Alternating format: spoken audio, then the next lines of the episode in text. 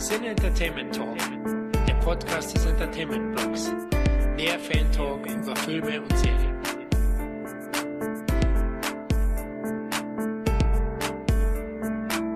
Hallo und herzlich willkommen zu einer weiteren Ausgabe des Sinne Entertainment Talk. Hier ist Florian und nach längerer Zeit bekommt ihr heute mal wieder einen Fan-Audiokommentar von uns in die Ohren gestreichelt. Aufgrund des 35-jährigen Jubiläums fiel unsere Wahl auf die Canon Kultperle Over the Top. Richtig, Leute, mehr 80er geht nicht. Aber bevor wir loslegen, stelle ich erstmal meinen heutigen Partner vor. Es handelt sich um den österreichischen Filmemacher und Freund des Hauses Karl Martin Pold. Hallo Martin. Hallo, grüß dich, Servus. Ich freue mich riesig heute auf diesen Film, muss ich gleich vorab sagen. Ja, Servus Martin. Ja, jetzt sag nicht, dass du neben Spencer Hill auch Stallone und Cannon liebst. Ach, also wer liebt das nicht, frage ich eher, ja. Also Over the Top ist ein, eine Perle der 80er Jahre. Ich bin mit diesem Film aufgewachsen und ich glaube, jeder, der ungefähr in meinem Alter ist, also so rund 40 herum, ja, kennt diesen Film und ja, der Film hat mein Leben begleitet, ich sag's mal so. Begleitet und auch geprägt irgendwo.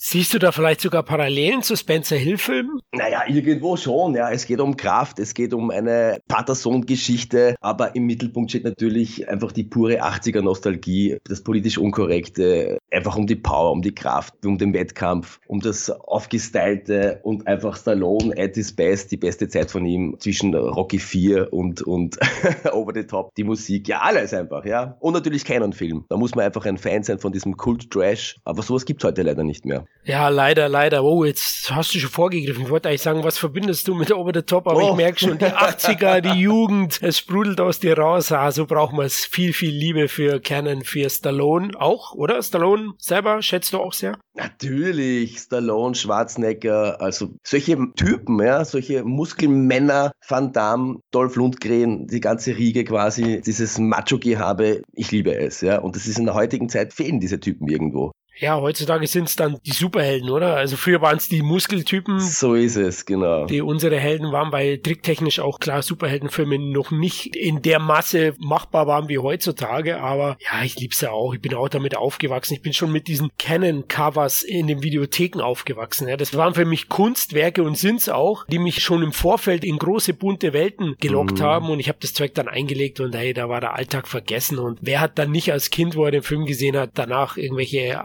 Arm-Wrestling-Matches mit Freunden betrieben. Ganz genau. Ich, das wollte ich auch selber schon erzählen. Ich habe den Film, ich weiß nicht wie oft gesehen, aber sicher einmal im Jahr. Und am nächsten Tag war ich immer so geil drauf. Ich musste jetzt Armwrestling machen mit meinen Freunden in der Schule. Oder genauso bei Rocky, ja. Ich schaue mir den Rock, irgendeinen Rocky-Film an und ich habe am nächsten Tag begonnen, ich muss jetzt trainieren. Ich muss jetzt laufen mit der Musik. Ich muss meine, meine Bizeps aufpumpen, ja. Es ist einfach so voller Adrenalin und voller männlicher Hormone, sage ich mal. Das gehört einfach dazu. Und ich bin heute noch ein riesengroßer Armwrestling-Fan. Ja, das wird später interessant, wenn wir dann vielleicht auch einen Film eingehen und auf die Weltmeisterschaft. Ja, Over the Top ist auch die Quintessenz des, des 80er Jahre Kinos, hast du auch erwähnt. Ja, da wurde wirklich der Maschism fast schon bis zum Umfallen betrieben. Ja, man hat's, man hat's auch übertrieben, sicherlich dann hin und wieder. Aber genau das ist es ja, diese Jahrmarktsmentalität, dieser positive Wahnsinn, der einen heute auch noch so verzaubert, finde ich, weil es eben nicht mehr gibt mehr. Heute ist alles sehr durchstrukturiert in dem Film, konzeptioniert. Das war bei Ken schon ein bisschen anders. Na, ich hatte auch das Gefühl, gerade bei Over the Top, ich finde auch das Finale, das große Finale in Las Vegas, wenn es um die Arm-Wrestling-Weltmeisterschaft geht und man sieht, man sieht diese vielen skurrilen Typen, diese Kraftprotze, ja, die teilweise total überzeichnet sind natürlich als Bösewichte. Das fehlt mir heute auch noch ein bisschen. Ja. Sie haben damals auch viel probiert, überzeichnet, sie haben sich nichts geschissen auf gut Deutsch. Sie waren aber auch teilweise sehr modern, ja, weil sie haben bei Over the Top, wie gesagt, am Schluss äh, sieht man noch Interviews von den, von den Gegnern vom Stallone, ja, vor dem Wettkampf. Was ist ihre Motivation? Ja. Warum wollen sie das gewinnen? Eigentlich sehr modern, das sieht man in heutigen Filmen immer wieder. Das war damals aber komplett neu. Dokumentarisch quasi, dokumentarische Elemente im Spielfilm zu haben. Tatsächlich, jetzt wo du es erwähnst, aber wir schauen ja gleich gemeinsam an. Da kann ich gleich dazu kommen, wie heute der Ablauf ist für die Neueinsteiger, die dazugekommen sind, was ihr mit dem heutigen Audiokommentar zu erwarten habt. Also letztlich kommentieren wir den Film Over the Top, während wir ihn singen und das hat den Vorteil, dass ihr den Kernstreifen praktisch gemeinsam mit uns schauen könnt und dabei hoffentlich neben guter Laune auch ein paar Infos zur Entstehung Handlung und den Hintergrund mitnehmen könnt. Hierzu werden wir dann auch gleich gemeinsam den Film starten. Aber bevor wir loslegen, wollte ich noch dich fragen, wo hast du Obertop das erste Mal gesehen? Videothek, Fernsehen? Ah, ich glaube, es war sicher im Fernsehen. Es war sicherlich im Fernsehen, aber ich habe ihn, ich weiß, ich habe ihn immer wieder gesehen und ich habe mich immer wieder darauf gefreut. Aber du hast es vorher schon angesprochen, ich meine, das gibt es ja heutzutage einfach nicht mehr, nicht? Diese Videothekenkultur. Für mich war der größte Spaß und Freude, in die Videothek zu gehen, zu stöbern, ja, diese Filmplakate anzusehen, also besser gesagt die Cover von den VHS-Kassetten, wo halt wirklich noch eine, eine, eine gewisse Plakat-Filmfertigkeit, Kunst drinnen gesteckt hat, nicht so wie heute, wo einfach das schnell mit dem Photoshop zusammen äh, ja, geleiert wird. Das war eine eigene Kunst, Filmplakate zu gestalten und Over the Top gehört absolut auch mit dazu. Aber um deine Frage zu beantworten, wie gesagt, da kann ich mich nicht mehr erinnern. Ich war auf jeden Fall ein Kind und er hat mich nicht ausgelassen, dieser Film. Gut, bei mir, ich, ich kann angeben. Im Kino. genau, das ist die Gnade der frühen Geburt. Ich ja. habe ihn, das war mein allererster Sylvester Stallone-Film im Kino. Ja, ich, die anderen waren ja alle ab 18 oder 16, konnte ich nicht rein und Over the Top war ja FSK 12, 87 und 75er Baujahr. Ich war knapp 12 und habe dann Over the Top gesehen im Kino und ja, der Rest ist Geschichte. Deswegen sitzen wir jetzt hier, glaube ich, wir beide, weil egal wie wir ihn das erste Mal kennengelernt haben, wir waren sehr jung und haben dann auch vielleicht die etwas nostalgisch verklärte Brille auf und deswegen möchten wir den Film auch feiern. Aber es gibt auch viele spannende Geschichten um den Film, um Canon, um Stallone, um die Musik, um Armwrestling. Also Leute, werft euren DVD-Player an oder klickt auf euren Streaming-Anbieter, denn wir legen jetzt dann gleich los. Und die Mütze aufsetzen. Genau, wir schmeißen nämlich jetzt einen Motor an. Du hast recht. Cappy auf, ja. Cappy gedreht, Kühlerfigur schön poliert und jetzt geht's los. Wir verwenden die Blu-ray oder den HD-Stream. Das bedeutet, der Film geht knapp 94 Minuten, dass ihr das wisst wegen der Länge. Alles klar, okay. Wir machen unser Blu-ray Emery auf, legen das Ganze in den Player. Gut, ist drinnen. Jetzt schauen wir mal. Ah, da ist der Startbutton. So, ah, ist ausgewählt. Seid ihr bereit, liebe Hörer und Hörerinnen? Martin, Du auch? I'm over ready. Sehr gut, bereit geboren. Ne? Ich kenne das ja. Das ist bei den Kids der 80er so. Den Spruch habe ich schon mit neun erzählt. Beim Fußballlehrer in einem Verein. Hey Florian, bist du bereit? Hey, hey, hey Spätzi, ich bin bereit geboren. das sieht man am Platz aber nicht. gut. Klassiker. Klassiker, klar. Ja, dann starten wir zusammen auf drei. Ich zähle runter. Eins, zwei, drei. So, wir laufen. Ich sehe den, ich sehe den Löwen vor mir. Oh, sehr gut, ja, er, er schreit auch schon saftig. Also äh, leider dieser Löwe am Beginn, ja, das ist für mich schon ein, ein, ein Qualitätsmerkmal. Und jetzt das Canon-Logo. Oh, ich vermisse es. Gänsehaut, ne? Gibt. Gänsehaut, ja. Auch der Sound dazu und dann, wie sich's auflöst, ne? In Einzelteile in, auf den Zuschauer zukommt. Ah, und ja, Over the Top schafft es natürlich gleich mal hier Atmosphäre mit amerikanischen Begier äh, Gebirgsketten zu erzeugen. Ne? Und die Musik, ich bekomme jetzt schon Gänsehaut. Die Musik ist so dermaßen stark. Unglaublich. Ja. Also für mich macht es, wenn ein Film schon so beginnt, ja, und die Musik schon so passt, so stimmungsvoll ist, dann bin ich da einfach sehr, ah, das Logo over the top alleine dieses Logo ist ein Kunstwerk. Absolut, ja. Ich kann mir nicht verstehen, warum dieser Film ein Flop war. Das kann ich einfach nicht verstehen. Ja, tue ich mich auch schwer. Das ist, ist äh, nicht einfach zu erklären. Wir, wir werden es heute versuchen im Laufe des, des Audiokommentars. Stallone selbst ist ja hier auch schon in seiner Primetime. Du hattest das gesagt davor. Unzählige Hits und eigentlich der bestbezahlteste Star der Welt, vor allem mit diesem Film geworden. Interessant ist ja, den Deal zwischen äh, Menahem Golan und Cannon, äh, Menahem Golan Cannon und Sylvester Stallone gab es bereits 1984. 1984 hat er für diesen Film unterschrieben, für Over the Top. Und Ken hat den auch schon mit Pre-Sales verkauft, Jahre zuvor. Äh, das war eine Zeit, da war Rambo 2 noch nicht draußen, da war Rocky 4 noch nicht draußen. Na? Er war gerade mit der Senkrechtstarter arg gefloppt, der liebe Silvester.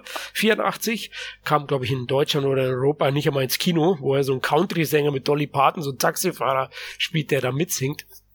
Ähm, und das war jetzt auch überraschend in der Recherche, dass eben der Film dann doch drei Jahre gedauert hat, bis er dann am Ende gedreht wurde. Aber er hat, Stallone hat selber in einem Interview gesagt, er konnte letztlich nicht absagen, weil ihm Golan 12 Millionen Dollar für diesen Film geboten hat, was damals eine Rekordsumme war.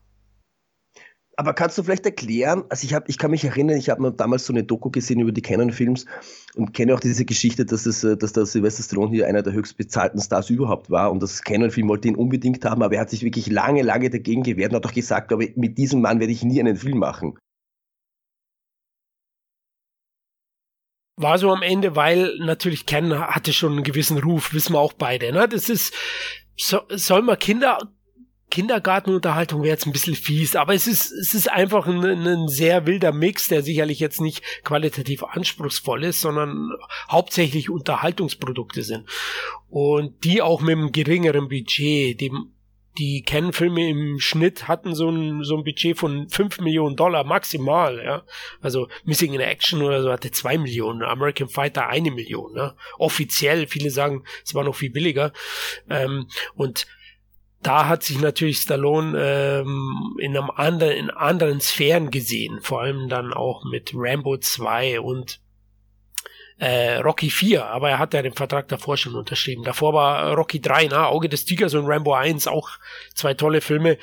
Und da hat er sich eigentlich nicht gesehen, aber der, er, Golan hat ständig die Summe erhöht und irgendwann hat er gesagt, es gibt einen gewissen Punkt, da kannst du da nicht mehr Nein sagen, ja, bei so einer Summe.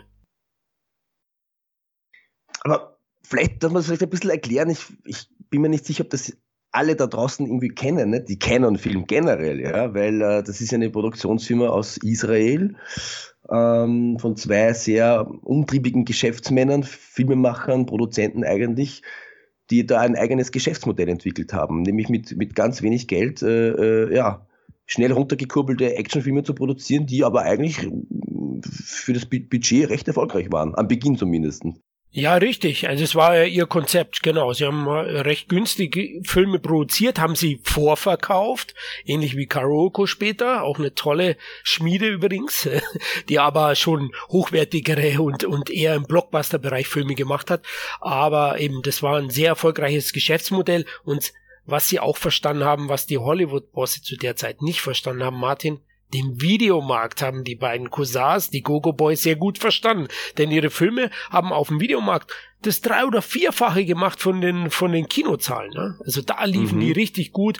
Deswegen haben sie ja vornehmlich dann Actionfilme produziert und Genreproduktion, weil die zwei ersten großen Erfolge von Canon Films war ähm, Enter the Ninja oder Ninja die Killermaschine 1981 und ein Mann sieht, ein Mann ohne Gnade, ein Mann sieht rot 2, Deathwish 2, 82. Das waren Riesenerfolge und das hat sie dann auch auf die Idee gebracht, gut, wir gehen absolut auf den Action, Actionmarkt, Videomarkt ein und produzieren die Filme dann auch dafür. Schnell runtergekurbelt, aber eben kostengünstig mit einer aber einer großen Gewinnspanne, ähnlich wie Blumhaus, oder? Die Horrorfilme heutzutage, die kosten auch 5 Millionen, die verdienen Haufen damit ich wollte ich wollte schon sagen, das ist, Modell ist ja, haben die beiden quasi erfunden damals, aber gibt heute immer noch mit, mit Asylum, die genauso eben noch billiger die Filme einfach kopieren, ja, große Hits einfach billig nachkopieren und äh, in der Videothek oft die ja, die, die Leute gehen rein, äh, kennen sich vielleicht nicht so gut aus mit Filmen, sehen einen bekannten Namen statt Transformers, Transmorphers, äh, glauben, ah, das ist Transformers und kaufen den und borgen sich den Titel aus, ja, und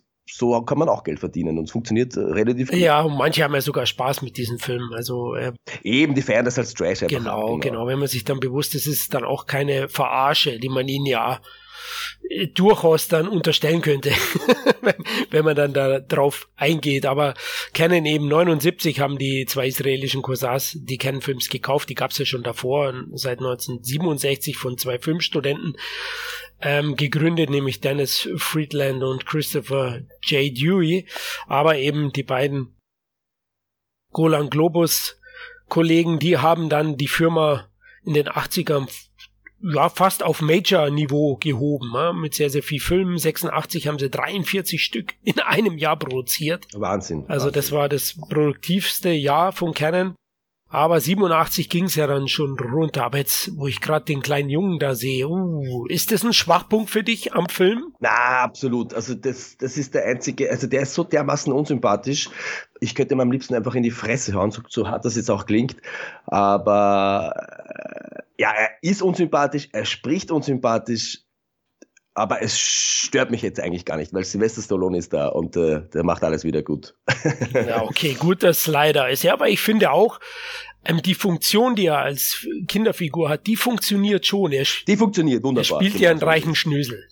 Eben. Also er spielt, also eigentlich ist er die perfekte Wahl, weil er, das ist ja genau seine Rolle. Er soll ja auch nicht sympathisch sein. Nicht? Er spielt diesen reichen Schnösel, diesen, diesen arroganten, besserwisserischen, äh, über den Dingen stehenden, äh, ja, entfremdeten Sohn, kann man sagen. Ne? Er, so ist es, genau. Na, Sylvester Stallone kämpft ja in den Over the Top nicht nur um die Armdrück-Weltmeisterschaft, sondern auch um die Beziehung zu seinem Sohn, die ja etwas in die Brüche ging nach der Scheidung ähm, mit seiner Frau. Die hatten reichen Papa, ja, also praktisch der Opa vom, vom vom lieben Sodemann, der will dann auch nicht, dass er ja mit diesem Bauer, wollte ich schon sagen, mit diesem einfachen Trucker zu tun hat. Und äh, das spielt er auch aus. Ja, David Mendenhall heißt der Junge. Mhm. Ähm, und ist 71 geboren, sehe ich gerade. Und wir beide haben im Vorfeld schon kurz drüber gesprochen und uns war eigentlich nur over the top mit ihm bekannt, ne? Also. Ich habe eigentlich nie wieder irgendwas von ihm gesehen, gehört, gelesen. Also das ist irgendwie, weißt du da mehr von ihm? Was macht er gerade? Ja, viel, viel macht er. Jetzt aktuell macht er wieder ein bisschen was. Ich habe mal nachgelesen, er hat speziell in einigen bekannten Fernsehserien in den, in den 80er und 70, in den 80er noch gespielt, nämlich Taxi und äh, General Hospital. War dann als Synchronsprecher in Zeichentrickfilmen unterwegs, äh, zum Beispiel den, den 80er Transformers. Und jetzt eben 2007 hat er wieder angefangen, etwas als Schauspieler zu arbeiten und hier war er zum Beispiel bei Law and Order Special Victims Unit zu sehen. Mhm. Naja, auch nicht die ganz große Karriere. Aber ich habe das mir auch vorher erzählt, er hat auch einige Preise abgeräumt, aber nicht im positiven Sinn. Ach, bist du fies, das wollten wir doch eigentlich ver verschlucken. Oh, oh, tut mir leid.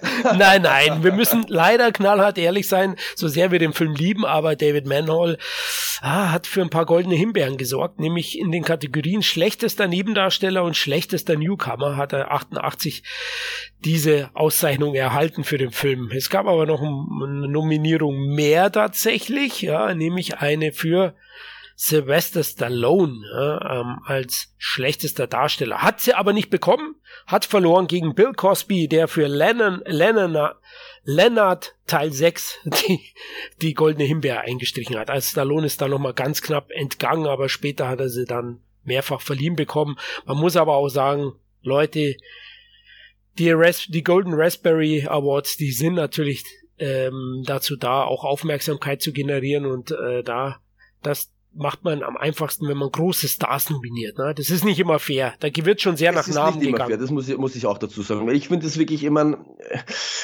man kann über Over the Top schimpfen, was man will, aber er macht vieles, vieles richtig. Und ich glaube, wenn er die Zuschauer wirklich emotional packt, und das tut er für mich, hat er wirklich keine goldene Himbeere verdient, Sylvester Stallone. So schlecht spielt er überhaupt nicht, sondern er, er erfüllt seine Rolle und er hat einfach dieses Charisma, das haben viele andere nicht, die vielleicht großartige Schauspieler sind, aber er braucht nur auf der, äh, ich brauche ihn nur ansehen und es funktioniert für mich. Wie geht's dir da mit ihm? Ja, geht mir genauso. Also ich, Stallone ist ja mein absoluter Lieblingsstar. Also ich hatte am meisten Plakate von ihm in meinem Jugendzimmer und Kinderzimmer. Also ich bin ein riesiger Fan bis heute und äh, verehre den Mann fast schon. Der ist so wie, wie so ein zweiter Papa für mich. Ja, der hat mich groß, großgezogen. Ich bin ja Einzelkind und äh, Scheidungskind und ähm, ja, es ist jetzt kein Seelenstriptease sein, aber mein Vater war nicht so oft da und Sylvester Stallone war schon so eine Figur, wo du gesagt mhm. hast, jetzt speziell auch für diesen Film. Ja, jetzt jetzt hat er ihn ja hier gerade das Leben gerettet, wo der Junge wieder abhauen will, weinen. Ja, ja. Ähm, sowas wünscht man sich halt. Also Sly, wobei im privaten Leben hat er ja selber zugegeben, war er zu der Zeit auch nicht so der gute Vater, ne? In echt. Also ja, er hat ja auch einige private Probleme, nicht? Ein Kind von ihm ist ja gestorben äh, durch ein, ich glaube, Drogen oder was, ein Unfall, das weiß ich jetzt gar nicht mehr. Sein, sein Sohn, der auch bei Rocky 5 mitgespielt hat, wenn mich nicht alles täuscht. Richtig, ja, Sage Stallone und es waren, es war anscheinend Herzversagen, nicht durch Drogen, also angeblich oh. nicht, genau und äh, sehr tragisch, aber damals hat er eben auch gesagt, er war, war der größte Star der Erde und hat es ein bisschen raushängen lassen, war, wurde arrogant, war sehr viel unterwegs, hat ja dann sich auch scheiden lassen kurz davor, ne, äh, Brigitte Nielsen 86 mhm. in Cobra, auch eine Canon-Produktion. Ähm, da hat er sie ja mit eingebaut und bei Rocky 4, die Ehe hat nicht sehr lange gehalten und äh, klar, da hat er sich auch ein bisschen entfremdet von seinen Kindern, weil die sind ja bei der Mutter geblieben. Also das war nicht so ganz glücklich auch in, in dem Bezug. Aber als Filmstar ist Stallone ganz großer und auch ein Vorbild einfach. Ich meine, der kommt von ganz unten. So ist es. Und das macht ihn so authentisch, ja, dass diese Rocky-Geschichte, der, der, der, der sich seinen Weg selber durchkämpft, der alles riskiert, der an sich selber glaubt, äh, der es auch nicht leicht hat in der Schule. Also der hat eine halbe Gesichtslähmung gehabt, der wurde oft gehänselt als, als, als Kind, hat deswegen auch begonnen zu trainieren, sich seinen Körper aufzubauen. Also er hat wirklich eine, eine, ja, eine taffe Geschichte hinter sich.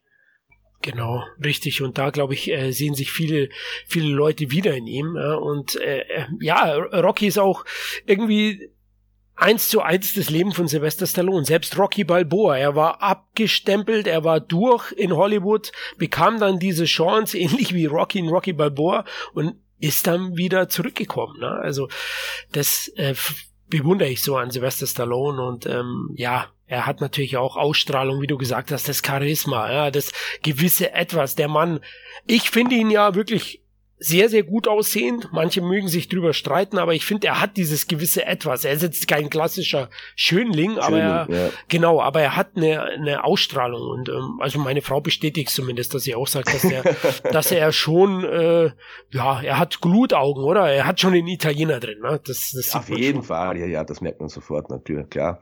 Das sieht man. Ja, jetzt ist er hier mit dem Sohnemann in der Bar. Ich glaube, jetzt kommt schon äh, ein erstes kleines Armdrückmatch.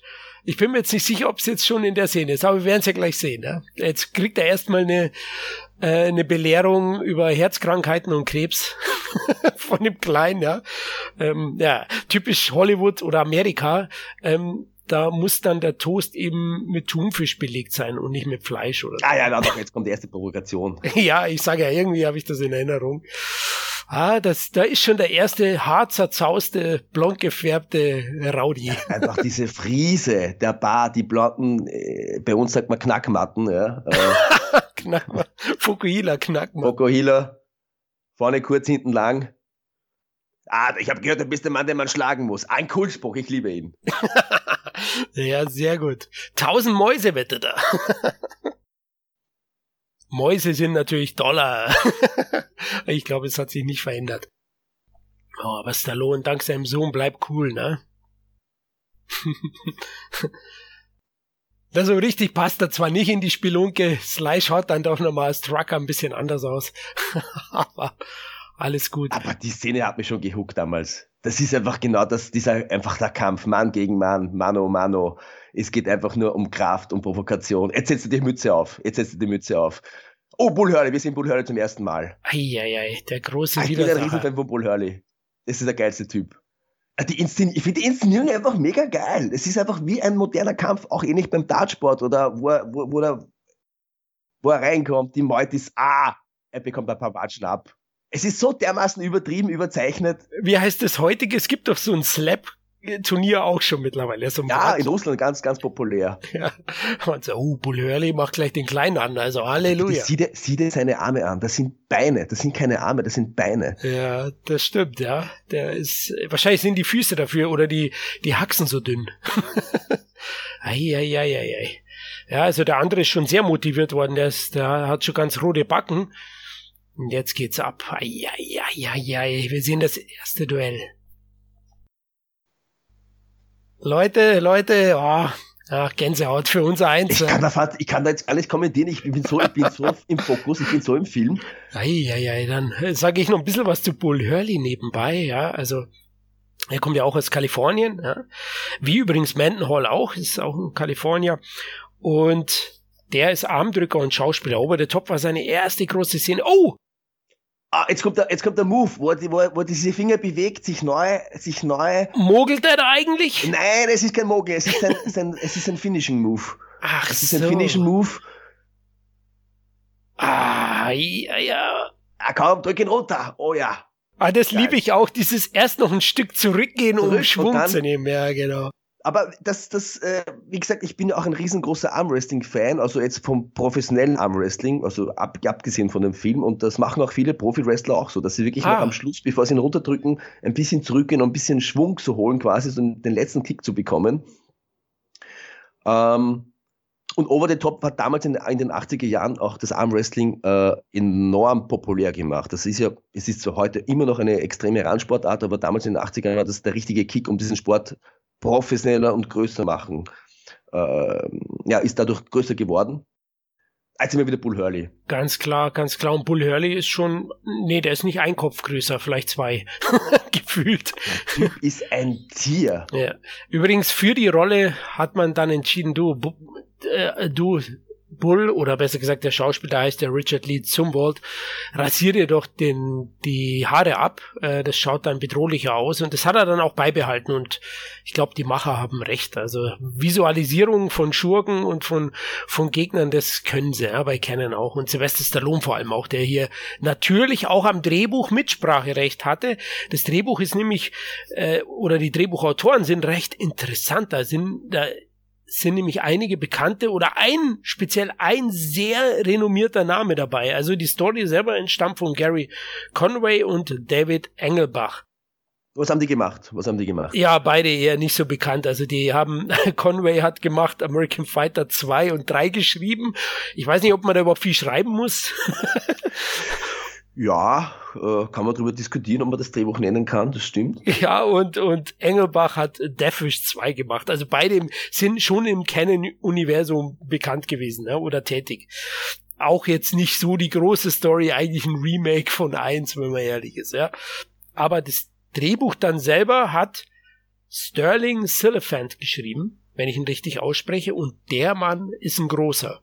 Da war ich jetzt selber mhm. überrascht. Drehbuch-Oscar für in, die Hitze, in der Hitze der Nacht mit Sidney Poitier ja. von 67 und hat auch geschrieben Die Höllenfahrt der Poseidon von 72 und Dirty Harry 3, der unerbittliche 76. Also vor allem in den 70ern war der sehr aktiv und der hat schon einiges vorzuweisen gehabt. Wahrscheinlich hat man ihn deswegen genommen. Ne? Die beiden haben, die anderen beiden haben nur die Story, das Story-Konzept wahrscheinlich abgeliefert und er hat es dann äh, zu einer ja, Mischung aus Familiengeschichte und Sportfilm gemacht.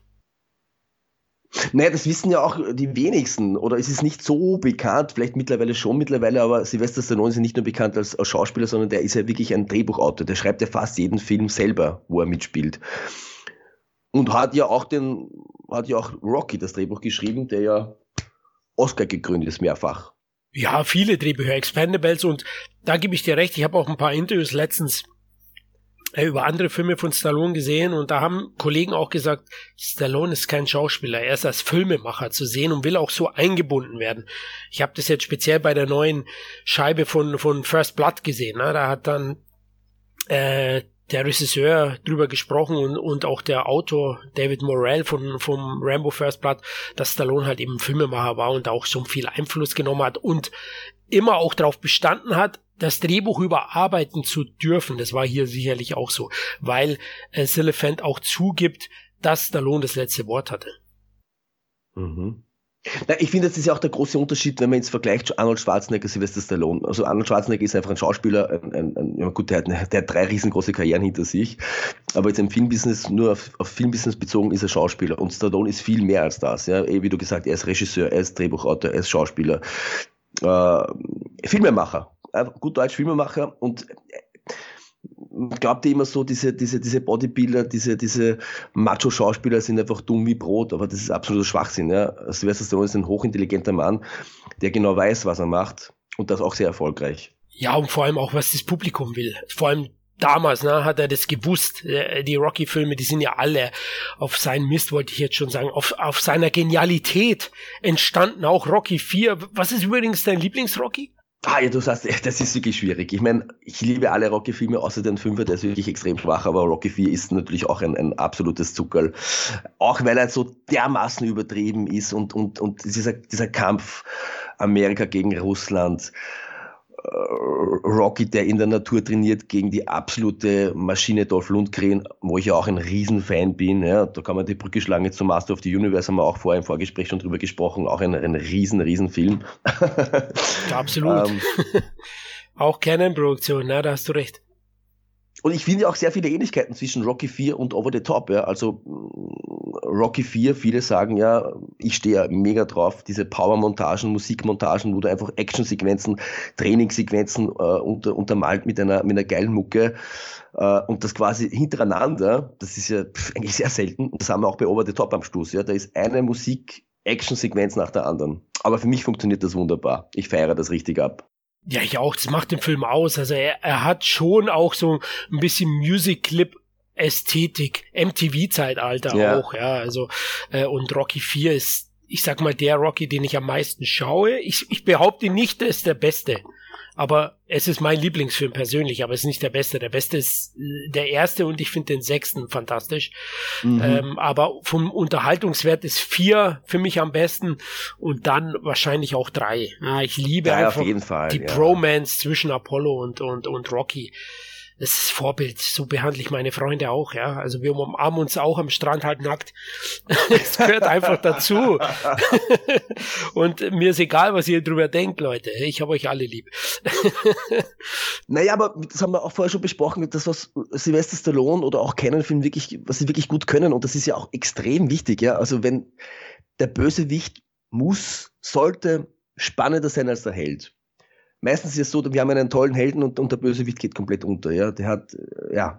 Und das, das, das, das wissen die ganz genau. Mr. T, Dolph Lundgren, Bull Hurley, das sind Figuren, die vergisst man einfach nicht. Das sind wirklich so typische, total überzeichnete Bösewichte, die aber einfach, ja, als Bösewichte super funktionieren. Und tatsächlich in, in Over the Top hat er zwei Be äh, Gegner eigentlich, ne? Widersacher. Einmal Bill, Bull Hurley auf sportlicher Ebene und Robert Loggia, mhm. also den, den äh, Schwiegervater, ähm, auf familiärer Ebene, ne? der den Sohn für sich haben will und der die beiden auseinanderbringen will, Stallone und sein Sohn. Oh, jetzt liegen oh. sie kuschelnd oh. im Oh, toll, in ihrem Truck und machen ein bisschen Training. Oh, was ich da auch so liebe, ist auch Kind, als Kind auch geliebt. Er hat ja so eine Armdrückkraft, Übungsmaschine, ja, Armdrück. Im Truck. Im Truck. Ja. Geil, während der Fahrt. Es gibt's was Geileres. Also, es gibt's doch nur in den 80ern. ich liebe das auch, ja. Also, wenn er dann fahrt und dann immer wieder da sein, sein Armdrückarm trainiert nebenbei. Ja, jetzt machen sie hier ein kleines Workout. Stimmt. Also ich möchte jetzt wirklich wissen, wie viele äh, von euch Hörerinnen oder wahrscheinlich mehr Hörer sich nach diesem Film quasi sich vor dem Spiegel hinstehen und einfach den eigenen Bizeps und Trizeps einfach anschauen und, auf, und sich aufpumpen ja, und sich darauf aufgeilen, wie geil es ist, so einfach die Megakraft zu haben. Ja. so geht's mir zumindest. Ja, leider war das für mich immer ein sehr frustrierender Moment. weil da nichts da ist, aber okay. Ah, jetzt hier sieht man auch, dass der Film dann am verschiedensten großen äh, Ecken der USA gedreht worden ist. Klar in Las Vegas das Finale. Hier sieht man dann das Monument Valley. Ja? Ähm, in Utah, glaube ich, ist das, wenn ich mich nicht irre, mhm, richtig. Mhm. Und äh, Kalifornien natürlich und Colorado hat man gedreht, die Militärakademie zu Beginn, wo er seine Killerfigur poliert hat, was ich auch geil finde bei der Musik. Es wird mir immer negativ ausgelegt, wenn ich das sage. Ich finde es geil, wenn einer seine Killerfigur poliert. Aber ich meine natürlich den Falken am Truck vorne. Und jetzt sieht man's, ne? Jetzt haben wir die Maschine. Ja. Geil. Und es wirkt authentisch, weil da, wo er drauf seinen Arm legt, das ist so mit Tapeband drüber geklebt. Das schaut so wie improvisiert aus und nicht irgendwie, ja, das mag ich so in den 80ern. Es, der Look ist so real. So dreckig, ein dreckiger ja, Look einfach. Ja. Ja. Und deswegen so authentisch. Und das, das, das stört mich bei den heutigen Marvel-Filmen. Es ist alles überglanz, überpoliert, äh, computergeneriert. Es fehlt mir die, die Wahrhaftigkeit irgendwo, ja. Absolut, ja. Das, das ist, hier siehst du im Eck beim Stallones Aufnahme oder auch hinter dem Jungen, das sind Löcher im Truck. Löcher im T-Shirt. Sehe jetzt, fällt mir jetzt zum ersten Mal auf. Dreckig, Löcher im T-Shirt, also einfach diese italienische Produktionsweise alles ist dreckig, alles ist echt. Ja, also er spielt doch ein Penner, kein Trucker. Fast schon, ja, er braucht's Geld. Also, ja klar, man, man will, glaube ich, auch dann visualisieren, was er für ein armer Tropf ist. Es ist ja eine Underdog-Story, oder? Er spielt ja einen so Underdog. Ja. Und äh, ja, der Junge ist natürlich äh, ja auf, auf, auf Rosen gebettet, wollte ich schon sagen. Ein, ein kleiner, reicher Schnösel, ein verwöhntes kleines Balk am Anfang, er macht ja auch eine Wandlung durch und äh, weiß durchaus dann solche Sachen zu schätzen, so die, die, die einfachen Dinge, ich sag's mal so. Na, es sind einfache Geschichten, das kann man jetzt vielleicht kritisieren, aber auch einfache Geschichten müssen gut erzählt werden. Und das kann das Stallone einfach. Oder Menahem Golan, der ja hier Regie geführt hat, ne? So ist es, richtig, genau. Tatsächlich der, der Canon-Boss persönlich, ja, also. Das war aber eine Notlösung, glaube ich. Das war ja gar nicht so geplant. Ja, also wirklich sind seine Regieeinsätze nie geplant, ähm, aber er führt sie immer wieder durch. Er hat nur ja, bei den größten Produktionen hat er, ich glaube, drei größere hat er gemacht. Äh, einmal Delta Force hat er Regie geführt, Over the Top und äh, den ersten großen Erfolg von, von Canon, nämlich äh, Ninja die Killermaschine mit Franco Nero. Da hat er den Regisseur dann ersetzt äh, und hat sozusagen die Hälfte gedreht. Und hier ist es eben ähm, ähnlich, dass es ein längeres Hin und Her gab. Ich hatte ja vorhin erwähnt, 84 war schon klar, dass der Film gedreht wird, wurde schon unterschrieben. Aber Stallone war eben nicht so überzeugt. Du hast es ja gesagt, so ah, mit Geld wurde er sozusagen weichgekocht. Trotzdem wollte er Einfluss nehmen auf die Story und man hat dann auch immer wieder hin und her geschoben und dann am Ende ist es so zustande gekommen. Stallone selbst hat kein Interesse an der Regie. Äh, so genau ist es nicht bekannt. Ich glaube, es lag daran, dass er ja auch im Nachhinein immer noch sagt, dass er äh, nie so wirklich überzeugt war von dem Konzept des Films. Hm. Obwohl, ja, obwohl es ist ja der einzige, ich, ich, ich kenne jetzt keine anderen Filme, die irgendwie in der Armwrestling-Szene spielen, ja. Das ist für mich, für mich nur over the top als, als Spielfilm aber mm, ist hier gar nicht so abwegig vom, vom Boxen. Ja. Es ist ein, ein Kampfsport, es geht um Kraft, es geht um Muskeln. Und dafür, das ist ja der Stallone eigentlich geboren. Und äh, ich finde, sie haben das wunderbar verknüpft mit einer, mit einer ja, Vater-Sohn-Geschichte, mit einer emotionalen. Der hat alle Zutaten, die so ein Familienfilm braucht. Ah, vielleicht ein bisschen übersentimental. Ich will ja jetzt nicht hier äh, Wasser in den Wein schütten, aber das ist so eine Kleinigkeit, ein bisschen übersentimental, aber ich finde auch noch, es funktioniert gut. Übrigens, jetzt lernt er gerade Struck fahren. Durftest du bei deinem Papa oder Mama auch mal äh, Probe Auto fahren? Ja, ja, habe ich, durfte ich. Ja. Wir ich auch. Ja, wir haben ja auch einen Traktor zu Hause und auch einen LKW zu Hause und ähm, ja, hat mich auch, auch sehr an meine, an meine Kinder erinnert, ja. Also da gibt es schon viele Parallelen. Und, und weil du erwähnst, eben geschichtlich auch, klar hat man, glaube ich, äh, nachdem Stallone unterschrieben hat, so die Rocky-Figur so ein bisschen oder die Rocky-Filme so ein bisschen das Vorbild genommen. Ne? Mit, mit seiner Figur, mit diesem Underdog und ähm, das funktioniert aber einfach. Das ist die Rolle, die er, glaube ich, mit am besten spielen kann. Ich finde zwar seine größte schauspielische Leistung war Rambo 1. Ich finde, da müsste er heute noch einen Oscar für kriegen. Den gebrochenen Helden. Ja, ja. Das ist das allerbeste für ihn, aber auch diese, diese Rolle passt super und naja, so ein bisschen halbherzig fahre ihm durchs Haar. Die große Liebe ist noch nicht da, aber sie, sie, sie finden zueinander, ja, mit diesem also ich, ich, ich, Roadtrip. Ich kann an dem Film nichts Schlechtes finden, wirklich. Vielleicht bin ich da wirklich ein bisschen blink und habe eine zu dicke Nostalgiebrille auf, ich weiß es nicht. Aber ah, jetzt haben wir den, jetzt haben wir den den Robert Loggia. Robert Loggia, stimmt, können wir kurz über ihn ah, Den kennt ja wirklich, also jeder, den ihn nicht kennt, kennt ihn trotzdem irgendwie, ja, weil dieses Gesicht ist einfach bekannt als der, ja, der, der weiß nicht, wie viel, wie viel Filme hat er gemacht? Hunderte wahrscheinlich.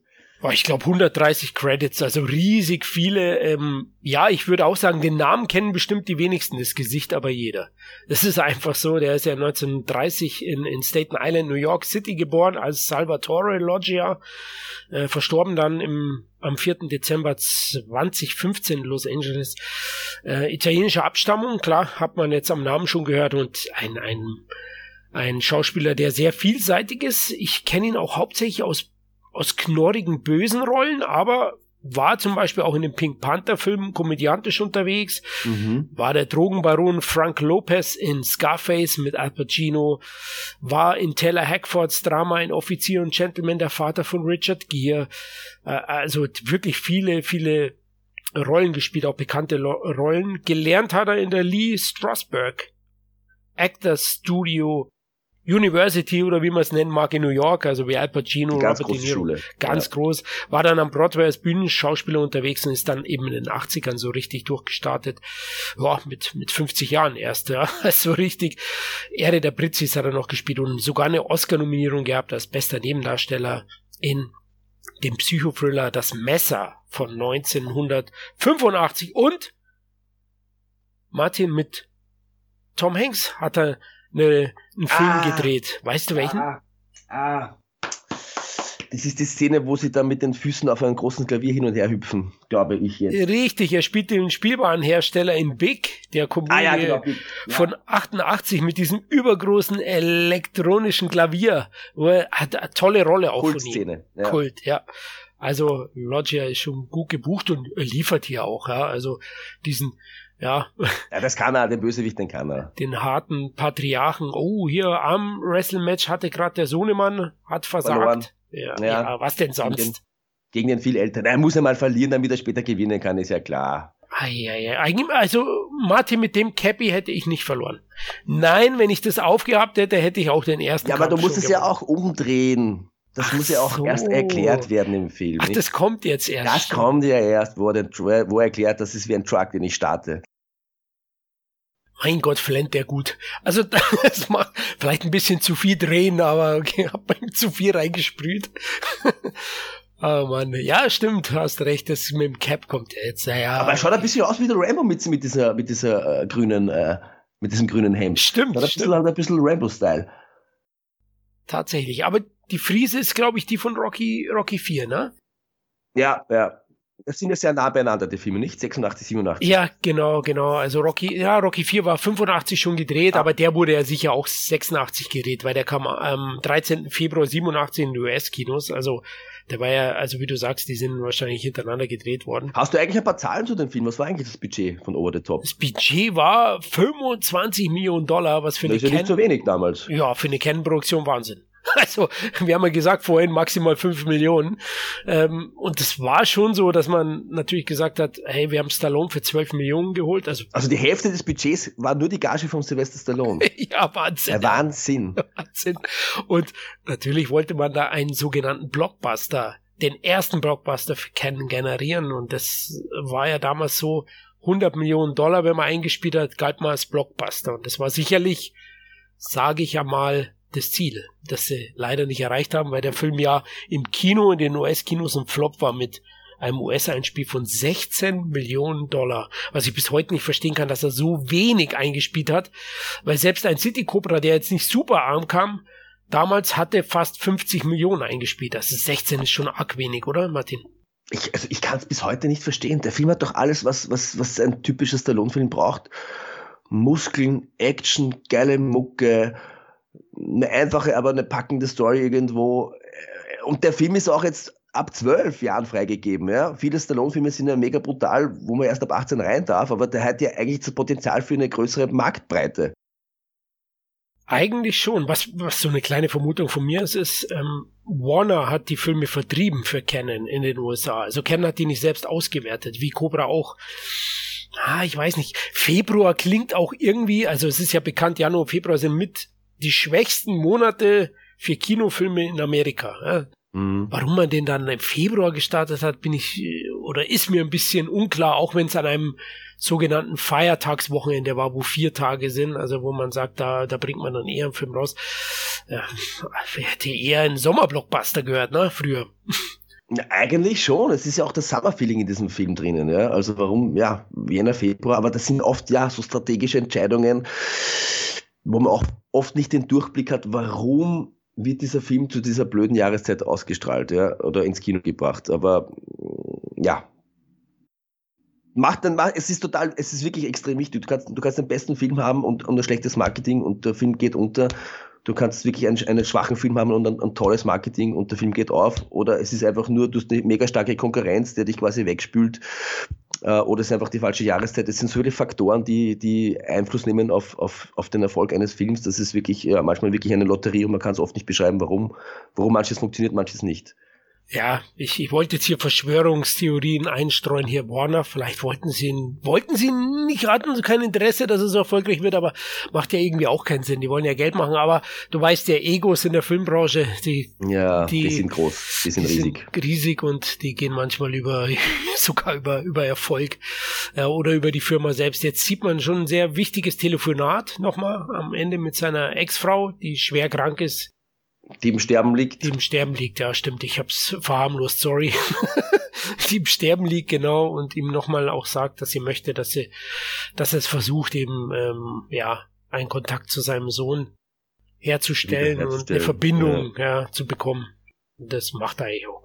Ich möchte noch ganz kurz eingehen auf, auf die Szene von vorhin, dass, das, dass sein Sohn quasi jetzt äh, im Armwrestling gewonnen hat, ja, wo man sich denkt, na ja, so ein, so ein Kitsch, ja, wie kann dieser, dieser, dieser, dieser schmale, äh, äh, schmal Hans hier gegen den viel älteren, größeren Typen da gewinnen, ja, wie ist das möglich? Äh, total übertriebener Kitsch. Aber ich möchte ein bisschen was auch einstreuen vom professionellen Armwrestling, ja, also es ist eben nicht nur Kraft, es kommt wirklich sehr viel auf die Technik drauf an. Und äh, einer der größten oder die GOAT, wie man sagt, John Brasink, ein Armwrestler, der eigentlich 30 Jahre lang das Armwrestling dominiert hat. Der hat alle oh, besiegt. Okay. Ein, ein, ein, gar nicht groß, ein, ein, sehr normal aussehender Typ, sehr durchschnittlicher, also kein, kein, kein Bodybuilder, kein Riesenviech. Der hat 25 Jahre lang kein einziges Armwrestling-Match verloren. Und der spielt auch mit. Wir sehen ihn dann später im Ende, man sieht ihn ganz kurz mitspielen, äh, im Armdrücken. Und der hat in, in echt auch das riesige Turnier gewonnen und damals auch diesen Truck gewonnen. John Brasink, sein Name. Äh, aber darauf werde ich später noch ein bisschen mehr eingehen. Aber ich wollte ja nur kurz erwähnen, ja, warum kann dieser schmächtige Hans hier gewinnen, ja, sein Sohn? Es ist möglich. Es ist vieles im Kopf und auch vieles die Technik. Ja, das ist ja immer so, ne? Also wenn man klar, äh, wenn man klar drüber nachdenkt, ist Technik auch sehr, sehr wichtig, nicht nur Kraft in, in vielen Bereichen, in vielen Sportarten. Jetzt haben wir eine riesen Action-Szene eigentlich verpasst. ja, okay. Die erste große, ne? Also Verfolgungsjagd, der Sohn wird entführt, während äh, Stallone mit seiner Ex-Frau telefoniert. Ähm, ja, Stallone fährt hinterher mit seinem Truck, stellt die ja, Handlanger vom Schwiegervater und äh, schafft es seinen Sohnemann wieder in Arm zu nehmen. ja, es ist wirklich alles sehr, sehr simpel und einfach gestrickt, aber der Film wird nie langweilig. Er ist ein Punkt, er ist auch recht kurz. Ja. Ich glaube, hat er überhaupt 90 Minuten der Film komplett in total? Ja gut, in unserer Version jetzt knapp 94, ja. in der DVD-Version damals oder VHS war es 90 Minuten, wenn er uncut war, aber der war ja uncut. Canon-Filme waren ja nicht immer uncut. Speziell die ganzen äh, Ninja-Filme und äh, Action-Filme mit Chuck Norris früher. Aber ich finde das auch sehr erfrischend, ja, wenn man einfach mal 90 Minuten, kurze Zeit, äh, wenn man das vergleicht mit, mit, mit, mit heutigen Kinofilmen, ich spreche jetzt wieder Marvel an, ja, die mit ständiger Überlänge, zwei Stunden, zweieinhalb Stunden, drei Stunden, ja. Das ist ein bisschen ausufernd mittlerweile für mich und auch anstrengend. Ja, da bin ich bei dir. Also ich finde auch, dass heutzutage ähm, auch zu verkopft Kino gemacht wird, wie ja. die Leute auch manchmal zu verkopft sind. Ähm, ein Unterhaltungsfilm mit einer einfachen Geschichte. Ähm, der muss jetzt nicht zweieinhalb Stunden gehen, ich muss nicht fünf Plots haben, was weiß ich, äh, Subplots über, über die Mutter noch. Wahrscheinlich gäbe es heutzutage noch Flashbacks, wie er seine Frau kennengelernt hat, wie es ja, zur Scheidung kam und so weiter. Äh, das muss ja nicht sein. Ne? Den, und, und politische Botschaften, die ständig irgendwo drinnen sein müssen. Nein, warum kann man nicht einfach mal einen Film machen, der einfach nur unterhält, der einfach nur Entertainment ist, ja? Unterhaltung. That's it. Das ist die, die, die Magie des Kinos. Wenn man es schafft, noch eine politische Botschaft mit einzubauen, finde ich schön und gut, ist sicher auch eine große Kunst, aber wenn man merkt, und das finde ich bei vielen Filmen merkt man, dass die politische Botschaft wichtiger ist als die eigentliche Story, das eigentliche Ziel, das Publikum zu unterhalten. Und das stört mich, muss ich sagen. Ja, da bin ich bei dir. Ja, also das, das finde ich auch nicht in Ordnung. in den 80ern, ja, hin und wieder gab es schon auch politische Botschaften, vor allem Ken, na, die haben den Patriotismus der Reagan-Ära schon sehr befeuert. Ja. Vor allem Chuck Norris Invasion USA. Ich weiß nicht, ob du den kennst. Also. Ich habe ihn nicht gesehen, aber natürlich, äh, das, das kommt dann schon unter, ja, die ganzen Chuck Norris-Filme. Ich glaube, ich habe keinen einzigen Chuck Norris-Film gesehen. Das ist jetzt eine, oh. ja, fast peinlich, das zu sagen, aber wenn ich so drüber nachdenke, Außer Expendables natürlich, wo er mitspielt, aber sonst. Das ist fast eine Niederlage. nein, das ist fast, das ist wirklich eine Niederlage. Ja, peinlich, ja. Du musst unbedingt den Bärtigen noch ähm, huldigen, glaube ich, mit dem einen ja. oder anderen Film, weil das ist halt 80er äh, pur, ja, selbst seine, seine späteren oder früheren Filme. das hat er auf jeden Fall immer wieder drauf gehabt. Ich wollte noch mal kurz sagen, was Stallone im Nachhinein zu dem Film später sagte. Also er sagte in einem Interview, ich hätte Over the Top weniger glänzend gemacht und ihn mehr in einer städtischen Umgebung angesiedelt. Als nächstes hätte ich keine nicht enden wollende Flut von Rocksongs verwendet, sondern stattdessen Filmmusik und höchstwahrscheinlich hätte ich die Veranstaltung in Las Vegas bedrohlicher und nicht so karnevalistisch gemacht. Hm, mm. ich weiß nicht, leider bist du auf dem Holzweg. Also ja, genau. Also die Rocksongs machen den Film aus. Also das ist, so ist wirklich es. das Salz in der Suppe. Da kommen wir gleich noch zu Giorgio Moroder, der das Album, ein Konzeptalbum zusammengestellt hat. Ja, sowas gab es früher noch, Konzeptalben. Gibt's vielleicht heute nur noch selten. Ich glaube, Filmmusik ja, aber so, dass unzählige Popsongs neu produzierte in einem Film vorkommen heute, glaube ich, gibt's gar nicht so oft, oder? Na, ähm, fällt mir jetzt auch spontan nichts ein. Aber mh, hm, du hast es schon angesprochen, aber Over the Top war ja quasi ein Jahr vor Rocky 4. Stimmt das? Ein Jahr danach, ein Jahr danach. Over the Top war ein Jahr nach Rocky 4. Genau. Gut, und da muss man dazu sagen, Rocky 4, wie gesagt, wir haben schon angesprochen, hat Sylvester Stallone nicht nur das Drehbuch geschrieben, sondern auch Regie geführt. Und er hat nichts anderes gemacht als eine Powermontage nach der anderen. Und dass er das jetzt im Nachhinein kritisiert, obwohl das sein, eigenen, sein eigener Stil ist, ja, wahrscheinlich war er einfach enttäuscht, dass der Film kein großer Erfolg war. Ich glaube auch. Also ich glaube auch, dass das mitgeschwungen hat und er dann irgendwie auch, ja, Ausreden hört sich jetzt blöd an, aber irgendwie ähm, sich schon rechtfertigen will, dass es nicht so nach seinem, nach seinen Vorstellungen gelaufen ist und vielleicht deswegen der Film kein Erfolg war, ja. Aber ja, Rocky 4 ist ich glaube, ist das Musterbeispiel von einer genialen äh, zusammengestellten äh, Trainingsmontagen Videoclip-Produktion, die ich bis heute liebe, ja, und die viele Leute lieben. Das Deswegen ist sie auch Kult, bis heute Kult und wird oft, oft kopiert, aber nie erreicht. Ja, glaube ich, geht gar nicht mehr, ne? Also viele der, der, der Sänger von damals, die spielen auch keine Musik mehr, Survivor und Co. Genial. Oh, jetzt kommen wir. Jetzt ist die Mutter gestorben. Zur Beerdigung, genau. Ja, es ist wirklich eine emotionale Achterbahnfahrt. Jetzt hasst der Sohn seinen Vater wieder. Also es ist ein ständiges Hin und Her. Ja, es ist wirklich schon sehr plump. Und wie gesagt, alle zwei Minuten ändert sich die Gefühlslage hier. Er heult schon sehr oft in dem Film, ne? Ja. okay.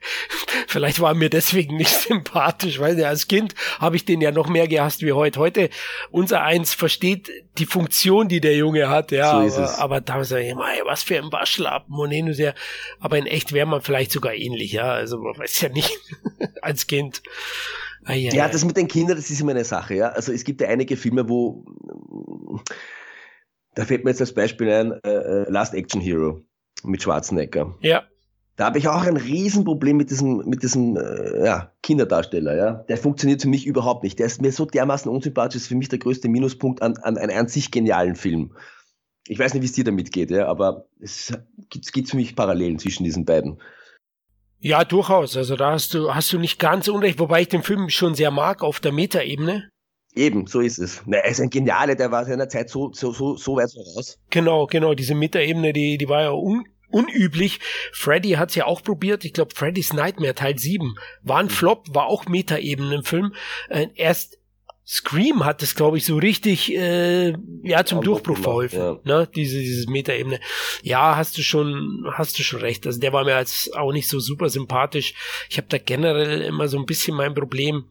Andererseits Spielberg wusste, wie es geht, ne? Also ja, so ist es. Goonies ja, oder, oder, oder selbst Indiana Jones 2 Shorty finde ich richtig geil in den mhm. 2. Also da, aber die durften auch ein bisschen mehr. Die waren ein bisschen, glaube ich, stärkere Figuren. Mutiger. Und jetzt, oh, der Truck. Er kommt, jetzt kommt der Truck. Zum Schwiegervater. Schaut mal kurz vorbei. er kriegt ein Angebot, das er nicht ablehnen kann. Also Sly schon jemand, na, der geht und strotzt vor Kraft beim Gehen. Hast du gerade das Gehen oder das Hingehen zum Tor gesehen? Ne? Also da, also der Mann hat ein drittes Ei. Es erinnert mich total an Terminator 1. Die Szene mit den Poli Polizeistationen. Oh, stimmt. Tatsächlich, ja, so ein bisschen ähnlich. Ich komme wieder, verschwinde, ja, genau. Und dann fährt er mit Truck rein. Und den schönen Brunnen. Man sieht ihn gerade jetzt noch. Hm. Ach Mensch, Sly. Oder Hawk heißt er im Film. Lincoln Hawk. Lincoln Hawk. Wie findest du die Namen Name. immer? Ein geiler Name. ah, das können die Amis, ne? So, so Filmnamen, kann kaum einer besser als die Amerikaner. Und der Sohn heißt übrigens Michael, ne? Hm.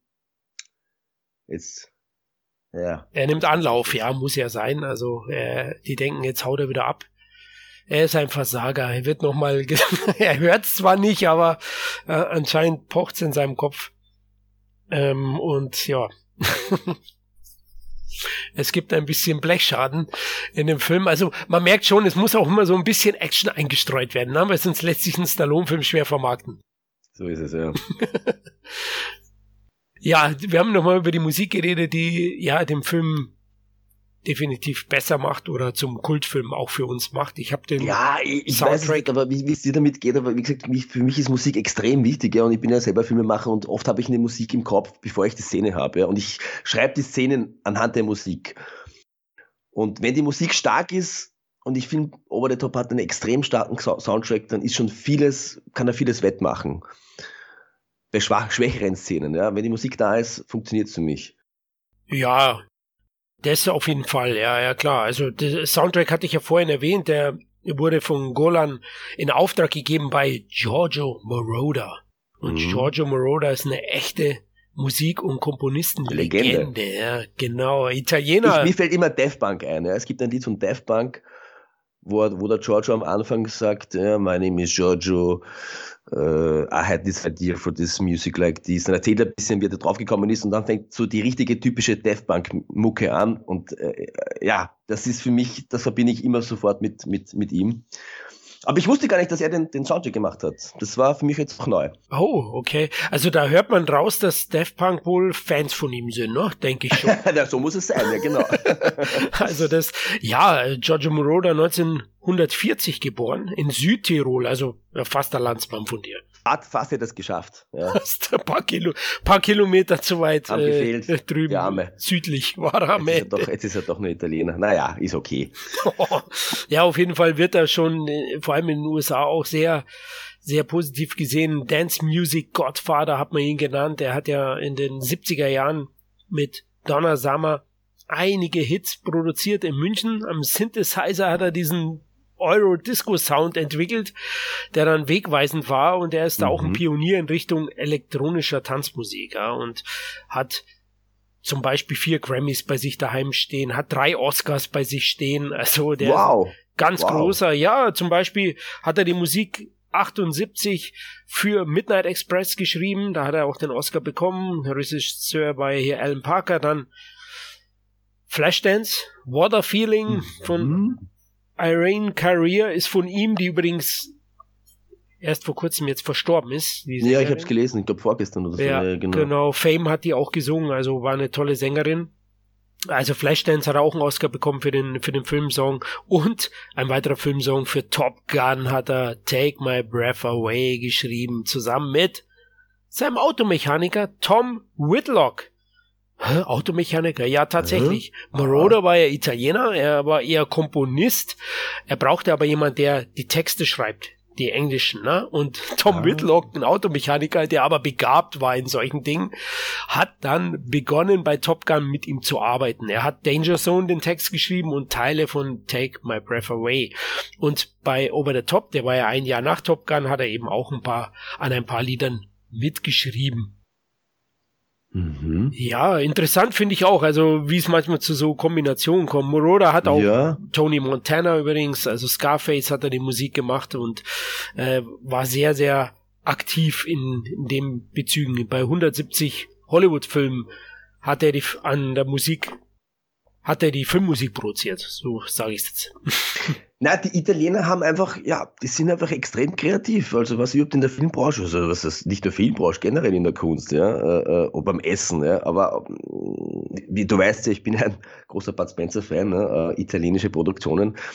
Und hier eben nicht nur Filmmusik italienisch, sondern auch, das, das haben wir noch gar nicht gesprochen. Das Filmplakat zu Over the Top ist ja auch ein ganz bekannter Mann. Uh, jetzt aber, jetzt holst du einen raus. Jetzt, hol, jetzt hol ich raus, jetzt hol ich raus. Landsmann natürlich von Moroder, nämlich Renato Casaro. Und den, den hattest du ja auch bei deinem Senaten Sin Spencer. Genau, es gab von den Senaten Spencer gab es ja ein, ein Filmplakat aus dem Jahr 2017, das in blau gehalten, das mir, das mir überhaupt nicht gefällt. Ich hasse dieses Plakat, ja. Aber es gibt ein tolles Plakat aus dem Jahr 2019 von der XXL-Version von Senaten Spencer. Und das hat auch Renato Casaro selbst gestaltet. Uh, und da bin ich auch sehr stolz darauf und das sieht auch richtig, richtig geil aus. Ja? Und der Mann ist einfach ein Künstler. Aber was hat er sonst noch alles gemacht? Äh, Was fällt dir noch ein vom Renato Casaro und seinen ja, Kunstwerken, Filmplakatkunstwerken? Ja, Over the Top eben gezeichnet, speziell äh, die ganz großen Produktionen. Rambo 2 hat er natürlich gezeichnet. Kennst du das, das Videocover, das rote hinter dem roten Sonnenaufgang, er mit, ja, der, mit einer übergroßen Waffe, die es gar nicht gibt. Ja, also ich ja, habe, wenn, ja. man dann mal erwachsen ist, schaut man sich die Waffe genau an. Wie soll das genau funktionieren? Der hat da vorne irgendwie einen Raketenansatz, ist aber nur ein normales Maschinengewehr. Egal, scheiß drauf, schaut geil aus. Bigger is better. yes. Und ähm, die kann er auch kleine Geschichte erzählen, kurz am Rande. Ich schreibe ja aktuell mit, mit Jörg Bauer einem Videothekenbuch und mit Kevin und haben da den Canon VMP Marketingleiter dazu interviewt. Der wohnt hier in München, äh, durften da vorstellig werden und haben da mal zwei Stunden mit dem gesprochen.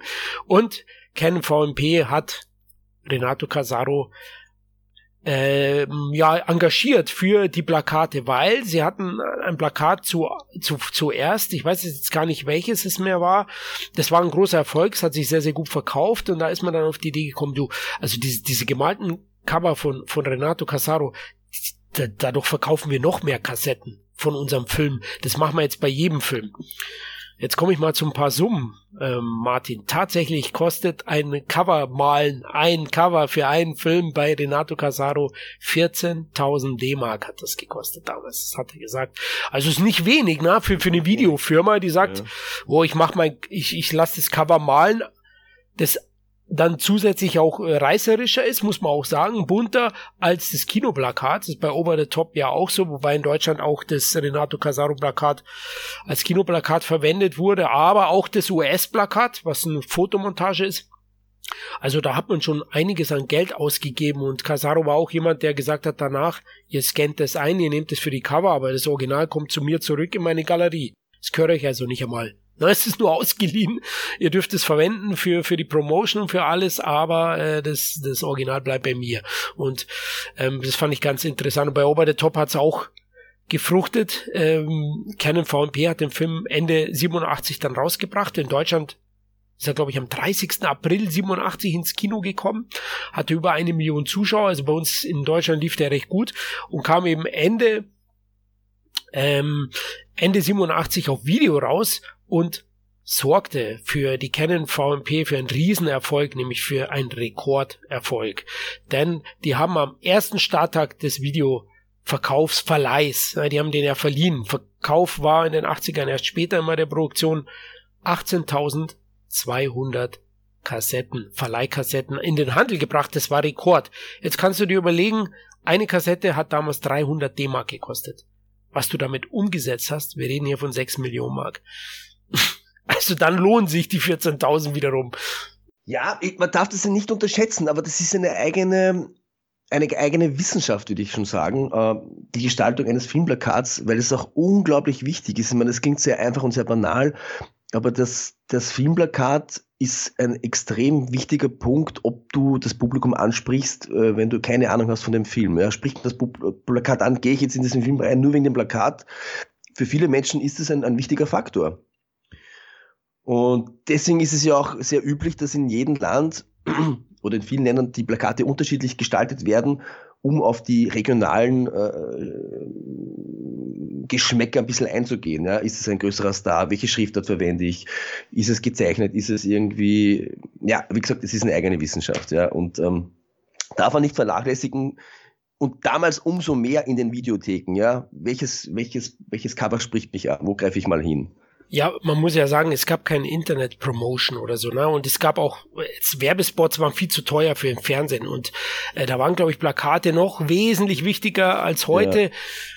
Allerdings sind Plakate oder Bilder auch sehr wichtig. Das sehen wir auch in unserem Podcast. es ist einfach so, weil die Leute Eben, schon sehr visuell es, unterwegs sind. Ne? Also Riesentexte liest ja kaum mehr einer, sondern äh, ja. Die meisten lesen gar keinen Text, die schauen sich nur das Foto an. Ja. Das Foto muss, ist, ist extrem wichtig, um eine große Reichweite zu bekommen. Absolut, ja. Und äh, da haben, haben sie es schon richtig gemacht mit Renato Casaro. Allerdings ist es ja heute so, dass man eher Photoshop Philipp ranlässt, was, ja. was nicht so schön ist. Oh, jetzt sind wir in Las Vegas. Ja. Stallone ist aus dem Knast rausgekommen und jetzt buchst Michael, Sohn Michael aus, weil er die Briefe findet. Er wirft ihm ja vor, warum er sich nie gerührt hat, aber er hat natürlich stetig immer Briefe für seinen Sohn geschrieben an dessen Mutter und ja, der Schwiegervater hat dafür gesorgt, dass er sie nicht bekommen hat. Ei, jetzt kommt, jetzt beginnt die Kirmes des Films, ne? Jetzt, jetzt gehen wir. Jetzt kommt der Höhepunkt. Höhepunkt. Endlich kommt die Action. Wie WWE Wrestling, ne? War das nicht so damals? WWF?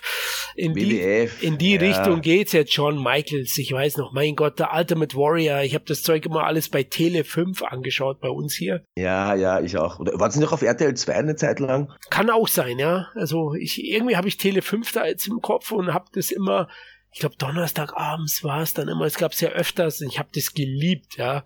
Und ich finde schon, dass das ein bisschen ähnlich inszeniert ist. Ja, unbedingt, Mit den na klar. auch, ja. Jetzt, jetzt wettet das ihr ganzes Geld auf sich selber. Ey, das darf man ja eigentlich nicht, ne? Darf man eigentlich nicht, ja, das ist richtig. Das hat mich ja damals ein bisschen gewundert, ne? Da darf man sich auf sich selber Geld setzen.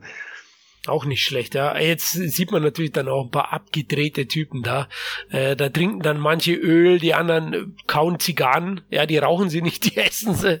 Und das meine ich mit extrem überzeichnete Figuren. Aber das, das soll ja Spaß machen. Und das ist auch im, im heutigen professionellen Armwrestling ist es auch ein, ein, ein, ein Part of the Game, dass man den Gegnern, äh, da gibt's halt manche davon, äh, den Gegner psychisch fertig zu machen mit Trash-Talk, mit wegen Aktionen. Man kennt das ja auch beim Boxen, ja. Das ist ein Teil, Teil vom Marketing, dass sich die gegenseitig beschimpfen und vor dem Wettkampf schon ein bisschen so äh, eine Ri- Rivalität aufbauen, ja.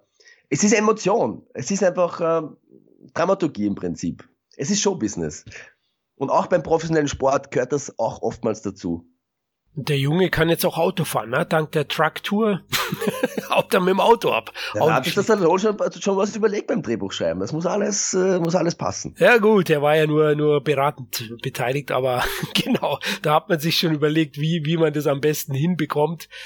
Ähm, jetzt wird er natürlich verfolgt, aber nicht eingeholt. Keine Angst, liebe Hörer, das klappt nicht. Ähm, interessant ist, ich sehe gerade hier auf meinem Zettel Auszeichnung. Mendenhall hat aber auch eine Auszeichnung bekommen oder nee, eine Auszeichnung nicht. Er wurde nominiert für den Young Artist Award. Also man sieht, wie schizophren das manchmal ist. Ne? Auf der einen Ja. Seite kriegst du die, die goldene Himbeere als schlechtester Schauspieler und woanders wirst du nominiert als einer der besten Debütanten. Naja, Ich glaube, es gab sogar mal einen Fall, wo jemand einen Oscar gewonnen hat und gleichzeitig auch die Goldene Himbeere. Gab es da nicht irgendeinen Fall? uh, das zumindest nominiert.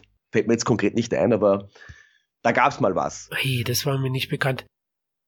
Interessant ist auch, dass diese, diese Weltmeisterschaft, das sind ja jetzt Live-Aufnahmen, ne? die hat ja wirklich stattgefunden. Man So hat es. da gedreht und Canon hat das mitgefördert und auch so groß gemacht. Die waren vorher nicht ganz so groß und die haben für den Film sozusagen dann als, als, ja,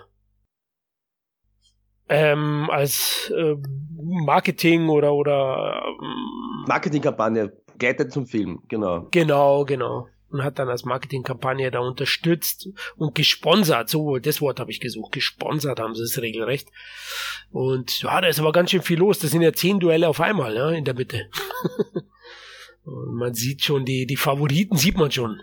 Ah, Ich finde diese, ich finde diese, diese Montage, dieser Schnitt, diese Bilder, diese Typen, dieses Adrenalin, dieses Machohafte, das, ich stehe einfach drauf. Ich feiere das so dermaßen ab, ja. Und die Musik dazu natürlich, ja. Ja, Und geil. das ist großes Kino. Da kann man sagen, was man will. Für mich ist das ganz großes Kino. Jetzt müssen wir fast kurz doch nochmal auf den Soundtrack. Gibt's einen favorisierten Song von dir? Winner Takes It All von Sammy Winner Takes It? All. Ja, ich habe den, ich habe den, seit wir drüber gesprochen haben, dass wir diesen äh, Podcast machen, habe ich den jeden Tag im Ohr. Wirklich, ich habe den jeden Tag im Ohr. Es ist, äh, es ist so ein dermaßen Ohrwurm. Geht mir ähnlich, was ich natürlich noch sehr mag, ist Meet Me Halfway von Kenny Loggins. Oder auch In This Country, ne? Robin Zander hat den gesungen. ein Song ist ja auch vom, vom, vom Bruder vom, vom äh, Stallone. Ja, Bad Night. Ja. Äh, ist von Frank Stallone, ja. Der, der, der spielt ja oder singt ja fast jedem Stallone-Film irgendwie da mal einen Song, ne? Also das. So ist es. Auch bei Rocky. Oder Rocky 2 zumindest, glaube ich. Ja, ja, und äh, zum Beispiel auch äh, Staying Alive hat Stallone ja die Regie geführt bei der Fortsetzung von Nur Samstagnacht. Und da hatte äh, Frank Stallone einen ganz großen Hit. Ähm, aus dem Soundtrack raus. Also der ist auch sehr begabt. Es ist nicht nur Beziehung, klar helfen die dir, aber er ja, ist schon logisch. ein guter Sänger. Ja, aber er hatte noch Talent natürlich, klar. Ja. Und Moroder hat dann auch komponiert den Instrumentalsound von The Fight. Das Wenn ich das irgendwie so kann, das kommt jetzt dann gleich. Das kommt jetzt dann gleich. Oh, der ist aber, manche sind dann auch, äh, ja, mit einem hohen Kampfgewicht dabei. Oh, der hat sich den Arm gebrochen anscheinend. Ei, ei, ei, da kann man gar nicht hinschauen. Ei, ei, ei. Naja, Sport tut weh, gell? Sport tut weh. Und es gibt ja auch, wie gesagt, hier gibt es ein paar Szenen, wo man den John Bressing sieht, ja, diesen, diesen, den besten Armwrestler in echt aller Zeiten. Der ist mittlerweile schon, glaube ich, so 56. Damals war er in seiner sogenannten Prime. Der sieht recht schmächtig aus. Ah, da, das sieht man ihn kurz. Äh, es gibt auch ein paar Pressefotos, wo man ihn gemeinsam mit Sylvester Stallone sieht.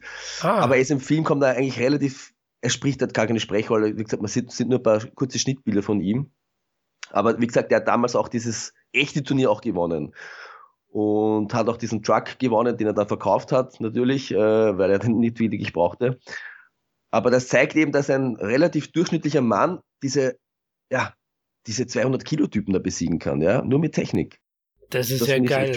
Aber ja. das, das äh, Reinwatschen, das gehört dazu. Ne? Die Motivationswatsche, die gibt es ziemlich häufig. Das gibt's auch in echt manchmal, ja, ja.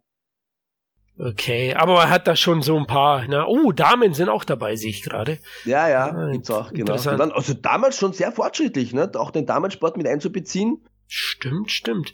Aber man hat schon viele Figuren genommen, die möglichst äh, ja, ja, crazy aussehen, die, ne? wie du gesagt die hast. Einfach, äh, Klar, das willst du ja sehen. Ne? Also, ähm, das ja langweilig so. Ja, wollte gerade sagen, wenn du dann drei so wie den echten hast, so drei recht normal aussehende Hanseln, ich wollte jetzt schon sagen Beamte, schaut keiner an.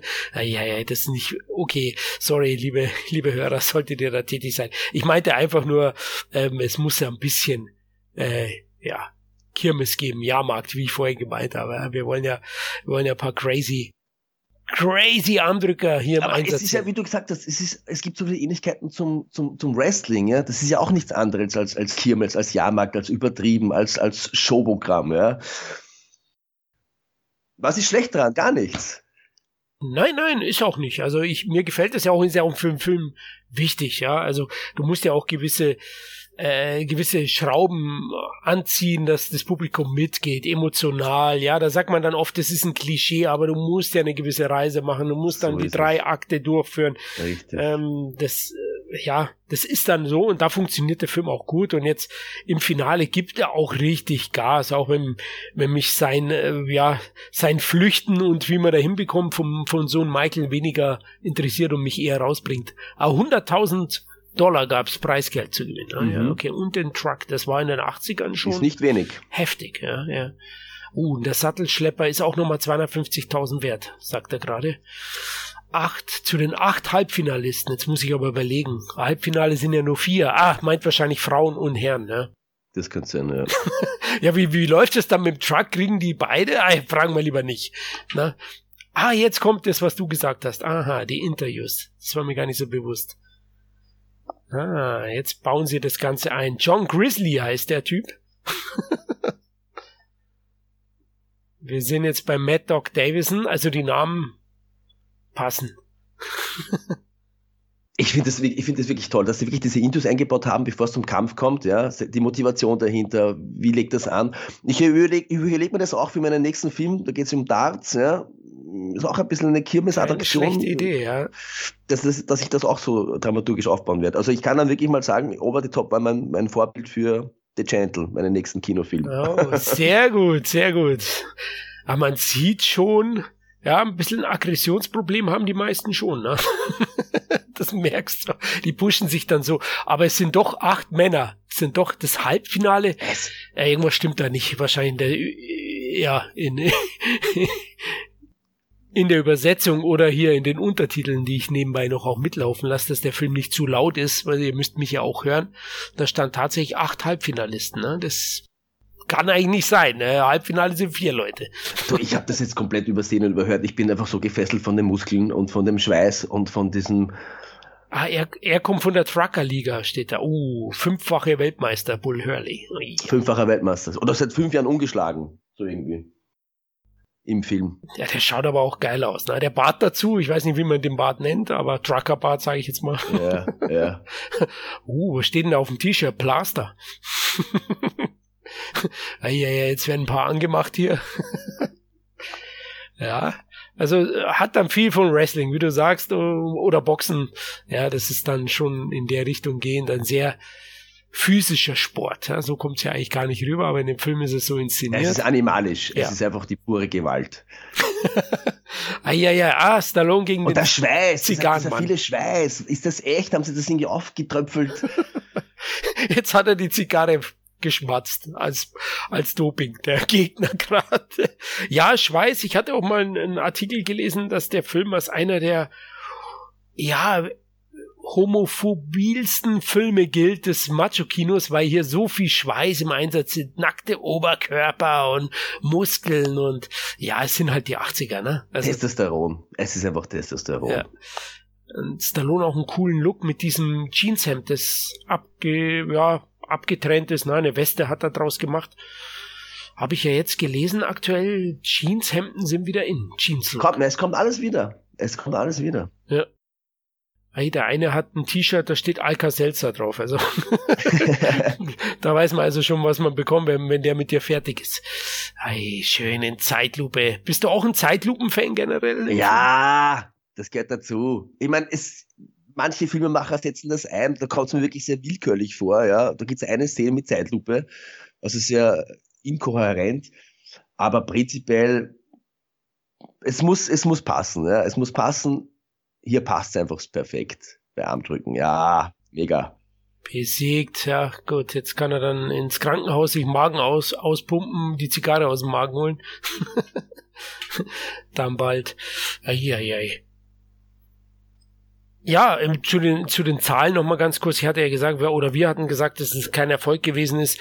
Gestartet ist er wie erwähnt, breit am 13. Februar 87 in Amerika in 1758 Kinos, was damals viel war. Heute würden sie dich auslachen. Heute laufen Filme mit 4000 oder mehr. Ja, ja, ja, klar. Ähm, und zum Start hatte er 5,1 Millionen US-Dollar eingespielt und belegte den vierten Platz in den US. Aber hast du eigentlich auch Zahlen, wie ist der Film international gelaufen? Der Stallone war ja auch doch oft auch im Ausland extrem erfolgreich wenn der Film vielleicht in Amerika nicht so populär war.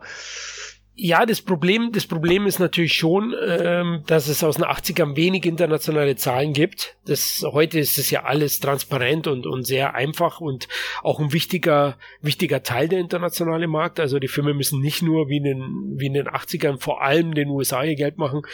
Ähm, deswegen ist es schwierig. In Deutschland, wie erwähnt, eine Million, was dann schon gut ist. Trotzdem hatte Rocky 4 3 Millionen Zuschauer und äh, Cobra 1,7 Millionen Zuschauer. Also man sieht schon, FSK 12. Ich weiß nicht, die Fanbase von Stallone war ja halt mittlerweile vielleicht auch doch schon die etwas ältere. Ne? Da haben FSK 12 kann natürlich auch ein bisschen abgeschreckt haben, der einen oder anderen. Ja, also ich schimpfe mich ja oder, nenne mich Stallone-Fan und schaue jeden Stallone-Film an. Mir ist wurscht, ab wie Jahre der ist. Aber es gibt vielleicht, ja, die breite Masse, weiß ich nicht, ob sie das nicht abgeschreckt hat. Stallone hat übrigens den Kampf verloren gegen Sigan Heini ja. und jetzt wurde nochmal mitgeteilt, dass es eine zweite Chance gibt. Also wir sind wieder bei dem Punkt, erstmal verlieren, um dann am Ende zu Die klassische Heldenreise. Ja. Und jetzt ist er wieder beim Schwiegervater im, äh, ja, im Einsatz, wollte ich schon sagen, wieder mal zum Gespräch gebeten. Zum Rapport. Rapport, klar, ja, ja, ja. Das wird Stallone wenig interessieren, glaube ich. Der wird mal wieder ein, zwei Hände fliegen lassen, wenn es böse läuft. ja, die Musik ist, ist ein großer Punkt. Wir hatten es gesagt, die Kritik war nicht so wohlwollend dem Film gegenüber. Ich habe mal geschaut, wie er heute gesehen wird. Wir beide repräsentieren ja nicht die breite Masse vielleicht. Also, die sind nicht die einzig Wahnsinnigen, die, die diesen Film geil finden. Ja, also es, Richtig? Ja, es hat ein, eine riesen Fanbase mittlerweile. Ja, es ist schon ein Kultfilm, auch durch die TV-Wiederholungen und durch das, dass er so eine einzigartige Mischung ist aus Familiengeschichte, Sportfilm und Wrestling-Veranstaltung. Ja, also, und Underdog Story hat er ja auch mit drin. Ich glaube, das ist schon was, was, was dann doch am Ende viele anspricht und heute in dem Film auf jeden Fall, äh, ja, viele Fans ähm, beschert. Ich glaube, neue ist ein bisschen schwierig manchmal, weil der, der Film schon sehr die 80er widerspiegelt, ja, und das in den zeitlichen Kontexten. Da ist, hast ja auch vorhin gesagt, manche Momente sind auch einfach cheesy. Das, das ist dann heute wesentlich schwieriger. Jetzt kriegt er hier einen Scheck überreicht über 500.000 und der soll abhauen. Ja, der nimmt aber nicht. Ach komm. Nicht. Er nimmt den nicht. Natürlich nicht. nicht bezahlen. Ja, ein Stallone auf keinen Fall, ja. Der, der lässt den, den Scheck muss er jetzt essen, der Schwiegervater. Nee, wir sind hier im FSK 12 Film, da passiert es leider nicht. Er steckt ihn in die, ja, Brusttasche, ins Hemd. Hier, behalt die Scheiße und halt die Fresse. Ich hol mir jetzt den Weltmeistertitel um meinen Sohn zurück, Mann. und recht hat er. Aber damals war er nicht ganz so beliebt. Also die Bewertungen oder Kritiken fielen da wenig wohlwollend aus. Ich habe mal ein, zwei rausgesucht. Mhm. Variety bezeichnet den Film in jeder Hinsicht routiniert gemacht, was ich noch okay Na, immerhin. finde. Immerhin, Na, genau. immerhin. Oh, jetzt kommt, jetzt kommt der Einsatz. Ja. Und natürlich war die Szene in jedem Trailer drin. Und du dachtest, das ist ein Actionbrett, das ist auch immer sowas mit den Trailern, ne? Die Truck-Szene war drin, die, die Armdrück-Szene und diese Szene, wo er den, den Handlanger vom Schwiegervater durchs Fenster wirft oder durch die Tür. Ähm, da können natürlich falsche Erwartungen geweckt werden. Muss man immer ein bisschen aufpassen. Aber routiniert gemacht, genau, wie du sagst. Äh, das auf jeden Fall. Das ist okay. Die New York Times nannte den Film dann verworren und kritisierte die Anzahl der Produktplatzierungen. Das ist auch ein interessanter Aha. Punkt. 80er Product Placement äh, ist da richtig groß geworden, ne? Aber ich musste ehrlich sagen, ich habe das äh, wie ich den als Kind gesehen habe und auch danach als, als, als Jugendlicher, als junger Erwachsener, mir ist das nie aufgefallen, weil, weil man sich die Geschichte so gepackt hat. Ja. Bei James Bond ist es was anderes. Da fallen mir diese Produktplatzierungen wirklich dermaßen übertrieben auf und auch äh, störend, ja. Weil es so mit, mit, mit der Faust ins Auge, ja. Also ich finde das hier wirklich sehr dezent. Ich merke da nichts von, von Product Placement, überhaupt nicht. Ist mir jetzt auch nicht so aufgefallen, genau. Ich muss ehrlich sagen, da ist Cobra zum Beispiel schlimmer. Im Supermarkt steht er neben der Pepsi, trinkt noch eine, bevor er den Schurken killt. Also da ist es schon mehr in your face. Jetzt hat er den Rückkampf gewonnen, der andere hat einen Schluck Öl genommen, vorher Zigarre gegessen und jetzt trinkt er Öl hinten nach. Nicht schlecht, Herr Specht, sagt man. Richtig schön. Eine weitere Kritik war die von dem Filmhistoriker Leonard Maltin, der hat den Film als schwerfällige Variante von Jam, von der Champ betitelt. Ja, den habe ich jetzt nicht von so. Dem, von was? Von der Champ? Der Champ, ja, genau. Das ist, ist es, ist es ein Redford-Film? Ich weiß es jetzt gar nicht. Aus den 70ern oh, ist es, glaube ich, Ende jetzt gar nichts, muss ich ehrlich sagen. Sagt mir jetzt gar nichts. Das muss ich recherchieren. Das recherchier mal. Also auf jeden Fall sagt er, es wäre eine schwerfällige Variante, was ich überhaupt nicht nachvollziehen kann. Schwerfällig? Also, der Film ist alles andere schwerfällig. Ich denke auch, der Herr hat, hat wahrscheinlich Pflaumen auf dem Augen gehabt oder irgendwas. Oh, Mad Dog Davison. Ah, er hat ihn. Ah, ein Werwolf. ja, stimmt. Der könnte den spielen. Du hast recht. Link Hawk ist weiter. Yes, Finalrunde, Leute. Ach, da geht einem das Herz auf. Mit der Musik dann in der Verbindung. Ist auch relativ schnell geschnitten dann da, ne? In den 80ern. Ja, super schnell geschnitten. Hat es angefangen. Da trinken die ersten schon Alka-Seltzer, ja? haben die Kopfweh vom Armdrücken, ja, wahrscheinlich geht es dann irgendwann in die Birne, ja. Aber wenn man auch Zigarren Aber jetzt könnte man, könnte man, wirklich sagen, okay, das war wirklich Product Placement, ja. Also wenn man es weiß und auch ein bisschen drauf ja. schaut, auch vorher Carl's Junior ständig im Bild, ja. Aber wenn man nicht drauf achtet, fällt es wirklich nicht auf. Und es ist ja auch, ähm, wenn wir ehrlich sind, organisch, weil wir sind hier bei einer Weltmeisterschaft und wir wissen Eben. alle, natürlich haben die Sponsoren. Und äh, das war ja eine echte Weltmeisterschaft, wo man das gedreht hat. Klar, dass es jetzt nochmal trinkt, da gebe ich dir recht, das ist vielleicht dieses Duttal, sagt man bei uns äh, in Bayern, ich weiß nicht, kennst du das? Ja, genau, ein bisschen zu viel vielleicht in dem, in dem, oh, jetzt hat's wieder zwei Watschen gegeben, aus Boston, der Stolz der Lastwagenfahrer, Harry Bosco. Ah, das, das, das war der John Brasink, der ihm die Watschen gegeben hat. Das ah, war der John Brasink. Ah, ja. okay. Ah, sehr gut. Und da kann ich wirklich nur jenen empfehlen, es gibt einen, Dokum einen Dokumentarfilm über ihn, der heißt Pulling John, äh, wo es darum geht, äh, dass er seit 25 Jahren ungeschlagen ist und es gibt einen Typen aus Russland und einen Typen aus Amerika, beide jung, junge äh, Armwrestler, richtige Tiere, ja, durchtrainierte, muskulöse und die wollen ihn besiegen, ja. Und äh, mehr sage ich dazu nicht, aber eine unglaublich spannende Doku über John Brasink und jeder, der sich für Armwrestling interessiert, muss diesen Film gesehen haben. Okay, ist jetzt notiert und werde ich mir anschauen. Danke, Martin, mal wieder für, für diesen abseitigen Tipp. Du echt, du bist überall unterwegs. Sehr gut. Äh, da habe ich den richtigen Mann dazugeholt zu unserem audio Ich, sagte, ich schaue jeden Tag, ohne Scheiß, ich schaue jeden Tag mindestens eine halbe Stunde irgendwelche Armwrestling-YouTube-Videos an, was aktuell abgeht, wer kämpft East gegen West, ist eine große Veranstaltung, Amerika gegen, gegen äh, Russland und, und Nachbarstaaten. Ähm, da, da kann man richtig reinkippen in das Ganze. Ah, okay, oh, interessant. Hast du eigentlich das Musikvideo gesehen, auch zu Over the Top mit, mit Sammy Hagar, wo Stallone tatsächlich auftritt? Also. Ah, ich habe davon gelesen und gehört, aber ich werde mir das gleich im Anschluss, werde mir das reinziehen. Tatsächlich ist er da dabei. Wenn man genau hinschaut, das wurde nachträglich natürlich gedreht. Stallone hat längere Haare unter dem Cappy. Man sieht's nur ganz kurz. Okay. Und natürlich hat Rambo 3 danach gedreht. Ja. Also äh, war klar, da hat er ja lange Haare wachsen lassen müssen.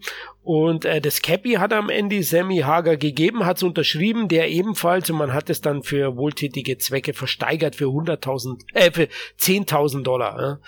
Also ähm, auch eine schöne Aktion von, von Seiten von Stallone und dem Sänger Winner Takes It All, das Musikvideo.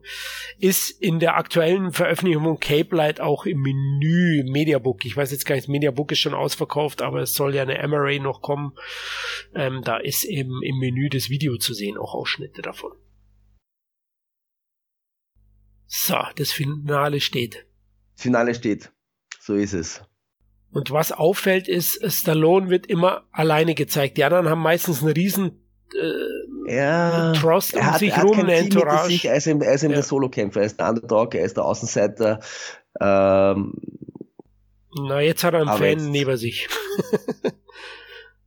Den lieben, lieben Sohnemann, ja, der gibt ihm die letzte Motivation, dass er diesen, diesen unüberwindbaren Fleischberg auch besiegt am Ende bei Zumwalt oder, oder Bull Hurley stellt dann schon eher den, den kraftstrotzenden und weniger technikaffinen Typen dar. Richtig, das ist die pure Kraft, die pure Gewalt. Ähm, ich finde es auch ziemlich cool, ich glaube, das kommt noch, wo Bull Hurley sagt, ich, ich besiege meinen Gegner schon vor dem Kampf. Äh, das ist meine, das ist mein Trick. Ich mache ihn vorher fertig. Und das ist auch im professionellen Armwrestling auch oft der Fall, dass man wirklich versucht, den Gegner vor mit Trash Talk zu verunsichern, ein bisschen fertig zu machen, ihn irgendwie aus dem Gleichgewicht zu bekommen. Und da sind, wie gesagt, sehr viele realitätsnahe äh, Interpretationen im Film mit drinnen. Ja, das ist ja in vielen Sportarten so. Also Mike Tyson zum Beispiel, sagt man auch, hat sehr ah, viele richtig, Leute genau. psychisch schon geschlagen. Deswegen viele Erstrundensiege. Man Die hatten schon Angst, bevor sie in den Ring überhaupt reingestiegen ja, sind. Ja, ich glaube, Stare-Down nennt man das, wenn sie sich gegenseitig anschauen. Und da hast du gemerkt, dass manche sind die Füße eingefroren. Ne? So ungefähr. Die hat er gefreezed schon vorher. Und da gebe ich dir recht, das ist definitiv ein Faktor, ja, vor allem auch in so, so Sportarten Mann gegen Mann. Ne? Also im Fußball ist es sicherlich etwas schwerer oder so Mannschaftssportarten, aber in, in dem Bezug auf jeden Fall. Aber jetzt kriegt er noch mal eine Motivationsrede vom, vom Michael. Trotzdem nervt er ein bisschen, ne? Er nervt. Ja, er nervt wirklich ein bisschen, ja, das ist richtig. Das ist dann so, wo es, wo es dem Film bei mir auch einen Punkt kostet, ja. Also, äh, so sehr ich ihn liebe, aber da muss ich sagen, ah, ah mein Gott, gab's da nicht einen von den Goonie, Goonies Kids, der da ja. Zeit hatte? Aber es geht ja eh, es gibt ja wirklich wunderbare Kinderdarsteller, die das wirklich super großartig machen. Aber ja, ich glaube, das ist eine der schwierigsten Sachen, äh, das, das Kindercasting. Das glaube ich auch. Äh, Corey Feldman, der habe ich ja auch so geliebt, mm. der, was der für tolle äh, ja, Auftritte hatte in den 80ern. Ähm, das wäre einer gewesen, war wahrscheinlich dann da schon 87, Stand by Me war 86, ja, okay, okay, no. wäre vielleicht sogar noch gegangen. Ich habe jetzt gerade nochmal geschaut, wann der Film gedreht wurde. Neun Wochen lang ist er gedreht worden, zwischen dem 9. Juni und dem 15. August 86, also. Mhm. 86 gedreht und dann am 13. Februar rausgekommen ist, ging doch relativ schnell, oder? Wie lange dauert so eine tackig, Postproduktion tackig. normal? Ja. Nein, das ist ganz verschieden immer nicht, aber ja, es, äh, zwei, drei Monate ist eigentlich schon, schon mit Druck dahinter. Aber wie gesagt, das sind andere Zeiten, ja, das, das ist schwierig zu vergleichen. Ja, und man muss äh, ja auch erwähnen, dass das Canon danach dann, also der Vertrag mit Canon, der hat einen Zwei-Filmes-Vertrag gehabt, Cobra und, und Over the Top, der ist dann auch abgelaufen. Stallone hat auch kein Interesse mehr gehabt und Canon auch kein Geld, wenn man ehrlich ist, um ihn zu bezahlen, weil 88 haben sie sich dann eben konzentriert auf, auf kleinere Produktionen, wobei da sind solche Perlen rausgekommen. Bloodsport kennst du bestimmt auch, ne? Oh. Natürlich, natürlich. Ein Traum von einem Film und hat Van Damme groß gemacht. Also den Ken Studios haben wir auch einige Stars zu verdanken. Klar haben sie einen, einen Altstar wie Charles Bronson äh, die Rente bezahlt. Aber Chuck Norris ist richtig groß geworden mit Missing in Action. Dann Michael Dudikoff gäb's nicht ohne mhm. Kennen. Und ja. Jean-Claude Van Damme ist auch so ein Kandidat. Ja? Also Bloodsport und Cyborg waren ja die ersten und selbst mit Stellerner Faust ist noch von Canon entwickelt worden. Ne? Einer der späteren Van Damme-Filme. Kannst du eigentlich diese Doku empfehlen? Mir enthält immer wieder dieser Name. Die Doku, die quasi über die beiden Brüder, über, über Canon-Film ähm, Hilf mir, wie heißt sie nochmal? Electric Boogaloo meinst du? Ja, richtig, genau. Die wilde, abgedrehte Geschichte der Canon Studios, ja, kann ich auch absolut empfehlen. Sie spiegelt auch eben diesen, ja, diesen bunten Wahnsinn, den, den Canon verkörpert. Ähm, Over the Top steht da ja auch als Beispiel da, also als, Maßbe als Musterbeispiel. Ähm, trotzdem hat Ken auch ein paar anspruchsvolle Produktionen gemacht und auch die ein oder andere Oscar-Nominierung gehabt. Ein Film, was viele nicht so wissen, ist zum Beispiel Runaway Train mit John mhm. Boyd und Eric Roberts. Mhm. Oscar sogar erhalten. Ja, äh, ich glaube, John Boyd hat den bekommen. Und ähm, da gab es schon einige Sachen, ähm, wo Canon dann auch probiert hat, äh, in Richtung Awards zu gehen, aber hauptsächlich haben sie sich natürlich den Unterhaltungs, der Unterhaltungsindustrie und Unterhaltungsfilm verschrieben und das haben sie, ja, geiler gemacht wie kaum ein anderer. Also, ja, die haben das auch geprägt. Ne? Viele haben das dann kopiert. In dem Videomarkt haben sie eben beherrscht teilweise, aber später sind halt die Majors dann auch auf diese Videoproduktion gegangen. Ne? Das ist schwieriger für sie geworden. Das, das spielt alles eine Rolle. Ne? Der Videomarkt wurde auch etwas kleiner. Oh, das Finale wird jetzt verschoben, ne? Ich muss jetzt, ich muss kurz was einwerfen, ja. Ich muss kurz was einwerfen. Ich bin ja sicher nicht der Einzige. Ich mache das ja heute noch. Also ich spiele, ich bin ja leidenschaftlich, äh, ich spiele leidenschaftlich gerne Tennis äh, oder Squash. Und immer wenn es nicht gut läuft, ja, wenn der, wenn der Gegner mich unter Druck setzt, was mache ich dann? Ich drehe die Kappe um und sage dann, jetzt geht's richtig los. Das mache ich bis heute, bis heute so. Und wenn ein Film es schafft, ja, mein Leben irgendwo so zu beeinflussen, dass mich wirklich nachhaltig prägt oder irgendwie, ja, mich, mich immer wieder zitieren lässt, dann hat der Film was geschafft, das nur ganz, ganz wenige Filme schaffen.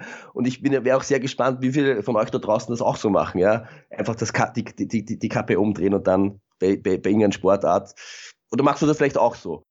Ja, natürlich, das ist auch ein geflügelter Spruch bei meinem Freundeskreis, ja. Wir sind ja damit alle aufgewachsen und äh, da wird dann, äh, ja, sich angezwinkert und gesagt, jetzt wird die Kappe umgedreht. Und dann weiß der andere, dass er sich da sehr sich warm ja, ja. anziehen muss, ja, weil Florian jetzt im, im Beast-Mode unterwegs ist und trotzdem verliert aber. aber jetzt auch bei dieser Szene mit diesen Sirenen im Hintergrund, ja, sie drücken an, man hört diese Sirenen, ja. Ja, der Laden tobt auch, ja, aber der klar, Laden Finale. tobt. Ehrlich. Oh, Stallone hat ja noch eine in die Nase bekommen oder an die Nase. Der, der Schweiß tropft runter. Die, die, die Muskeln sind, die, die Adern kommen richtig raus. Huh, huh. Ah, das ist einfach nur geil. Ja, ehrlich. Schaust du den auch mal in Englisch oder kennst du vorwiegend? Ich kenne eigentlich nur die deutsche Version, aber ich bin damit aufgewachsen. Ja. Es wäre für mich irgendwie befremdlich, die jetzt alle auf Englisch äh, sprechen zu hören. Er ist bei mir wobei der, wobei der Stallone ja auch auf Englisch eine mega geile Stimme hat, ja. Hammer, ja, ja. Wobei er so ein bisschen unverständlich äh, manchmal klingt, ja. Der, der, ja, er hat so eine tiefe Stimme, ja. Unglaublich, ja. Äh, was, was uns ja jetzt ein bisschen, ja, den Film ein bisschen kostet aktuell, weil Thomas Danneberg nicht mehr synchronisiert, ja. äh, gesundlichen Gründen. Und ich habe es jetzt zum Beispiel bei Creed 2 gemerkt. Das hat mich richtig rausgerissen. Ich hatte ihn in Deutschland im Kino gesehen und da hat Jürgen Prochnow ihn Den kann man nicht ersetzen, den Danneberg kannst du nicht Und ersetzen. das hat sich so ja, fremd, komisch. fremd angehört, genau, richtig. Obwohl Brockner ja Rocky 1 und 2 gesprochen hat, aber das ist halt ist 40 Jahre her, aber er kann, kann diesen, diesen, diese Stimmfarbe, diesen Vibe nicht mehr rüberbringen und. Ja, wenn du 40 Jahre lang quasi immer den gleichen Sprecher hast, das ist so in deinem Hirn drinnen, dann ja. kannst du es nicht mehr ändern. Und das hat dazu geführt, dass ich jetzt zum Beispiel Samaritan, seinen letzten, äh, auch in Englisch geschaut habe. Ja, weil, mm, weil seine Stimme ich. ist sowieso geil. Es gibt ja Schauspieler, also Ani kann ich nicht in Englisch hören. Na, geht mir genauso. Weil dann schrecklich. Predator oder wo auch immer dann irgendein amerikanischer ja, Major plötzlich einen österreichischen Akzent hat, das ist halt irgendwie schwierig. Oder, oder einen, ja, ein Cyborg. Ich weiß natürlich nicht, vielleicht Vielleicht ist Österreich ja führend in der, in der, in der, der Cyborg-Entwicklung, aber ich habe da immer so ein bisschen auch mein Problem. Den schaue ich auch immer auf Deutsch, weil die deutschen Synchros sind ja auch sehr, sehr gut. Naja, und da sind wir wieder beim Danneberg, ne? der, der beide spricht, gesprochen hat.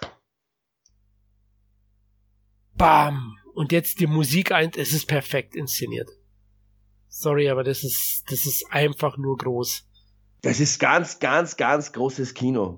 Und wenn man da keine Gänsehaut bekommt, dann, dann, dann läuft irgendwas falsch mit einem. Richtig, dann sollte man auf jeden Fall zum Arzt gehen. Ja? Also da braucht man wieder äh, einen Lebenssaft irgendwo einge eingetrichtert. Oh, der Schwiegervater ist aber richtig pisst. Ja? Also jetzt habe ich auch noch einen Weltmeister als Schwiegersohn. der Außenseiter gewinnt. Ah ja, klar. Da wird's noch mal wirklich erwähnt. Das ja? ist wirklich das über Rocky. Das ja. ist über Rocky. Ja. Ganz klar. Er also, braucht nur Adrian schreien jetzt. Adrian und das Bild Freeze Frame und wie es aus. Eins zu eins gleich. Einfach geil. Ja, absolut, stimmt. Stimmt. Also Adrian ist diesmal Michael, aber dann nehme ich lieber Adrian, ja. Mm, ja. Also deswegen ist, äh, ist jetzt Over the Top nicht mein absoluter Lieblings-Stallone-Film. Ich liebe den Film, aber Stallone hat dann so ein starkes Portfolio, oder? Für dich auch? Äh ja, der hat so viele großartige Filme, die, die alle aufzuzählen. Das ist, äh, das ist wirklich schwierig, sich da einen auszuwählen. Das, welche sind die besten Stallone-Filme? Ja, auf jeden Fall Rambo 1, Rocky, wir haben es ja schon erwähnt, ich mag Cobra, ich mag aber auch Cliffhanger, ja, also, ja. Also Demolition Man. Demolition Man, ja, genau, die drei Muscheln weiß ich zwar bis heute nicht, wie die funktionieren, aber egal. Der Film ist ja auch seiner Zeit extrem voraus. Tatsächlich gab es jetzt einen Freeze Frame, hast du gesehen? Aber er leitet nochmal über. Ah ja, stimmt, ja, ja, richtig. Tatsächlich, ja. Jetzt wird nochmal, ah, jetzt wird der Hawk, die Kühlerfigur wird wieder draufgeschraubt. Die nimmt er immer mit, ne? Aber sie wird draufgeschraubt an den neuen Truck. Den 250.000 Dollar teuren neuen gewonnenen Truck von Volvo. Habe ich vorhin auch geschaut, wurde extra nochmal erwähnt. Volvo Truck. Mhm. Zum Product Placement, ja. Das merkst du auch erst, wenn du, wenn du zehnmal irgendwie was siehst. Aber selbst zurück in die Zukunft, ich habe schon mal gesagt beim Podcast, hat äh, unterbewusst äh, Product Placement für mich betrieben. Ich hatte keine Chucks, ja, so Schuhe oder jetzt speziell zurück in Zukunft waren, glaube ich, Nike-Schuhe, die ich dann das erste Mal gesehen habe. Pepsi ohne. Pepsi den ohne. den Spruch mache ich heute noch. Pepsi ohne was, ohne zu bezahlen. ja, genau. Den Spruch bringe ich heute noch. Ja, ehrlich. Oder die Casio-Uhr, glaube ich, ne? Diese, diese, diese Uhr mit, ja. mit äh, Taschenrechner drin ach, jetzt zeigt man nochmal Amerika von seiner schönsten Seite. Ja, wieder, so wie er angefangen hat, endet er. Endet er wieder. Mit einem schöneren Auto und einem Sohn an der Seite. Na, wie, wie das mit der Schule laufen soll, muss man dann mal sehen. Aber gut, der fahrt ihn jetzt wahrscheinlich auch in die, in die Militärakademie zurück. Und einen geilen, einen geilen Song, Rock-Song am Schluss noch. Ja, perfekt. Also, das hat wieder riesen Spaß gemacht, der Film. Und der vergeht so schnell. Also, wie gesagt, ja, den kann man sich so, so, kann man sich so schnell reinziehen und er, er, vergeht wie im Flug. Man ist super unterhalten. Man kann das Hirn ausschalten und einfach mal, ja, relaxen. Und das braucht man in solchen Zeiten mehr denn je, glaube ich. Mehr denn je, so und, ist es. Äh, deswegen oh, wünsche ich mir, dass mehr solche Filme produziert werden. Ja, ich äh. glaube, das wird noch dauern. Ich, vielleicht kommt wieder so eine Zeit, wo man sich ein bisschen so, ja, so an, an archaische Filme macht, die, äh, ja, solche Filme gibt es heute einfach nicht mehr. Ja? Haben wir schon besprochen. Leider, ja. Und auch 80er steht ja auch fürs Hardbody-Kino, ne? Mhm, Aber richtig, ja. Die Zeiten sind natürlich um. Ne? Heutzutage, die sind vorbei. klar, haben wir die Superhelden. Aber auch deren Zeit wird irgendwann vergehen, denke ich. Ich glaube, wir sind schon, wir sind schon über dem Peak. Über dem Peak. Also jetzt Marvel Phase 4 bin ich sehr schwer enttäuscht eigentlich. Und ich bin auch schon, ich merke schon, Chef, ich bin total übersättigt schon mittlerweile, ja. Äh, es ist im Prinzip immer schon das Gleiche, ja. Es kommt nichts mehr Neues. Äh, man kann es auch nicht mehr übertreiben, ja. Noch, noch ein größerer Endkampf, noch mehr CGI-Effekte. Es ist schon too much einfach.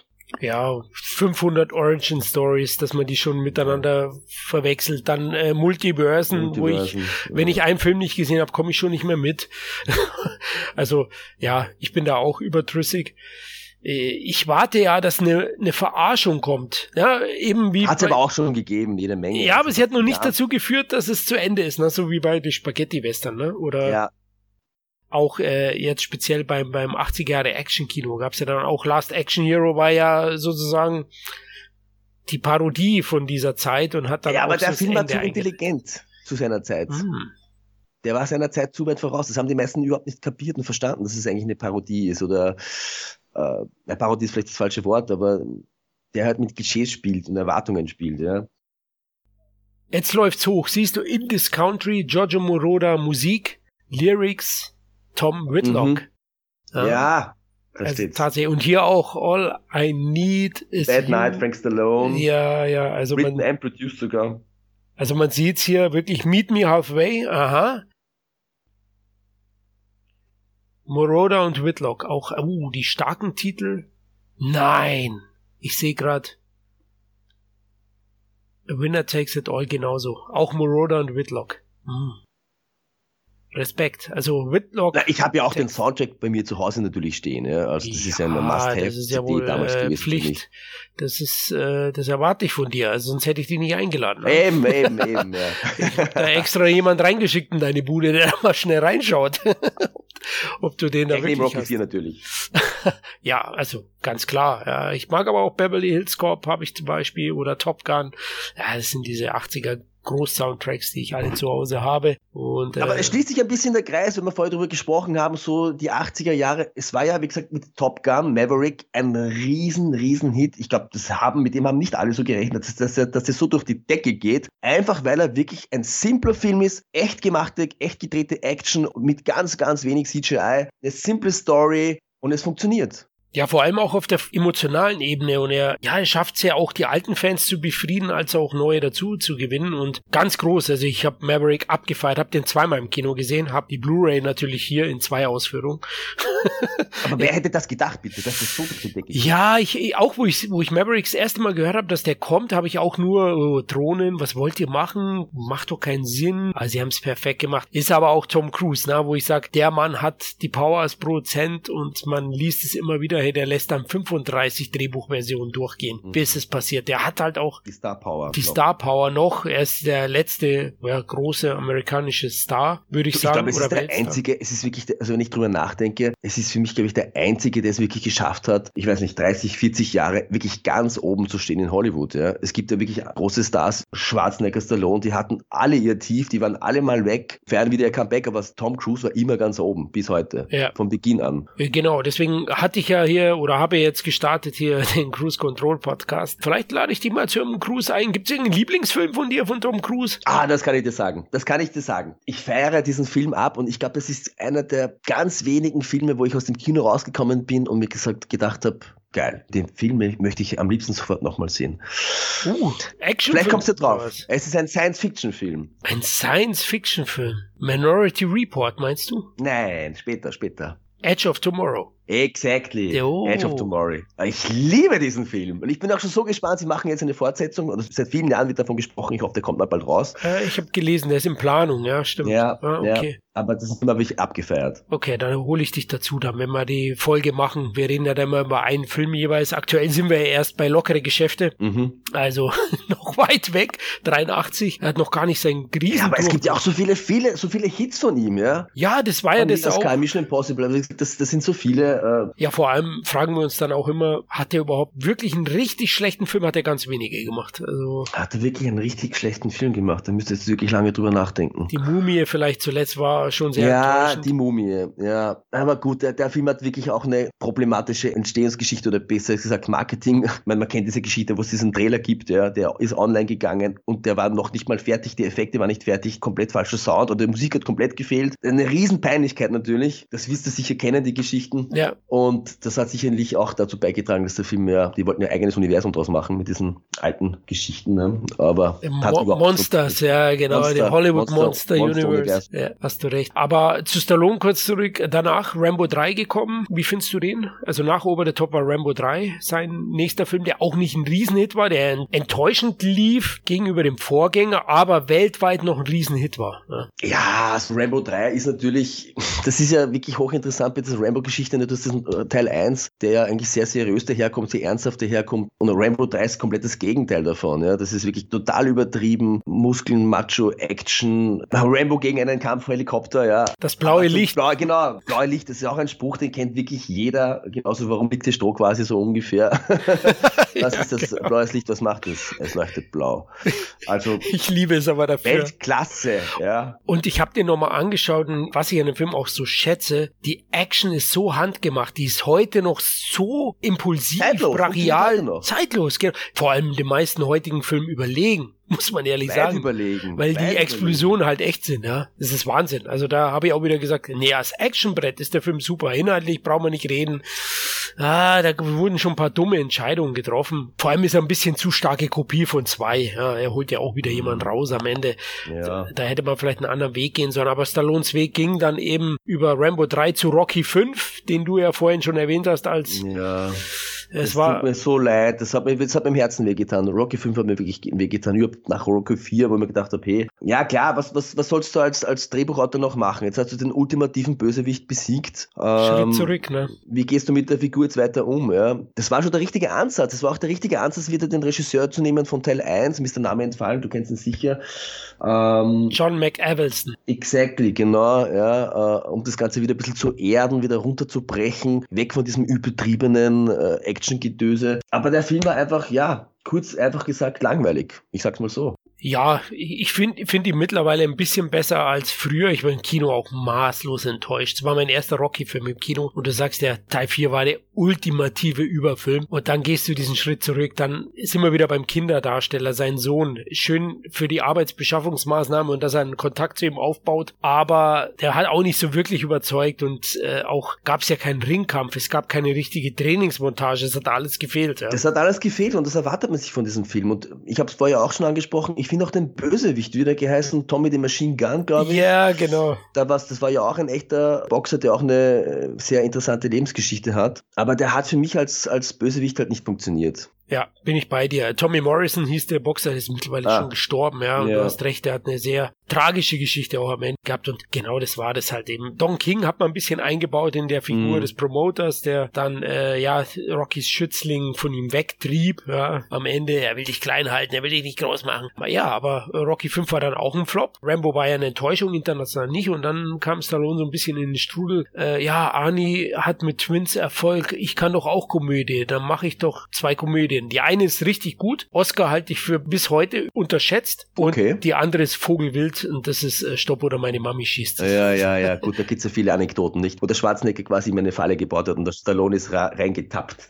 Sozusagen, ja, mittlerweile schätzen sich ja sehr. Das finde ich auch eine tolle ja. Geschichte. Die beiden, klar waren die Konkurrenten und in den 80ern hat man seinen Konkurrenten ja gehasst. Die haben sich ja gehasst, die beiden. Aber mittlerweile sind die echt Best Buddies und finde ich gut, dass sie so miteinander umgehen. Ja? Also, und das sind Ikonen und sicherlich die zwei größten Action-Darsteller aller Zeiten und so werden sie auch in die Geschichte eingehen. Und ich denke noch Generationen Generationen beeinflussen. Sowieso, aber deswegen für mich auch umso enttäuschender, dass ich habe als Kind immer darauf gewartet, hey, ich will einen Film mit Schwarzenegger und Stallone, wo sie entweder zusammen oder noch besser gegeneinander kämpfen. Ja? Das war immer mein, mein feuchter Traum. Und irgendwann, viele Jahrzehnte muss ich sagen, später ist es ja wirklich passiert, aber es war so eine Enttäuschung. Ich war so enttäuscht, dass mir, dass mir sogar der Name jetzt entfallen ist von diesem Film. Escape Plan. Escape Plan, ja, genau.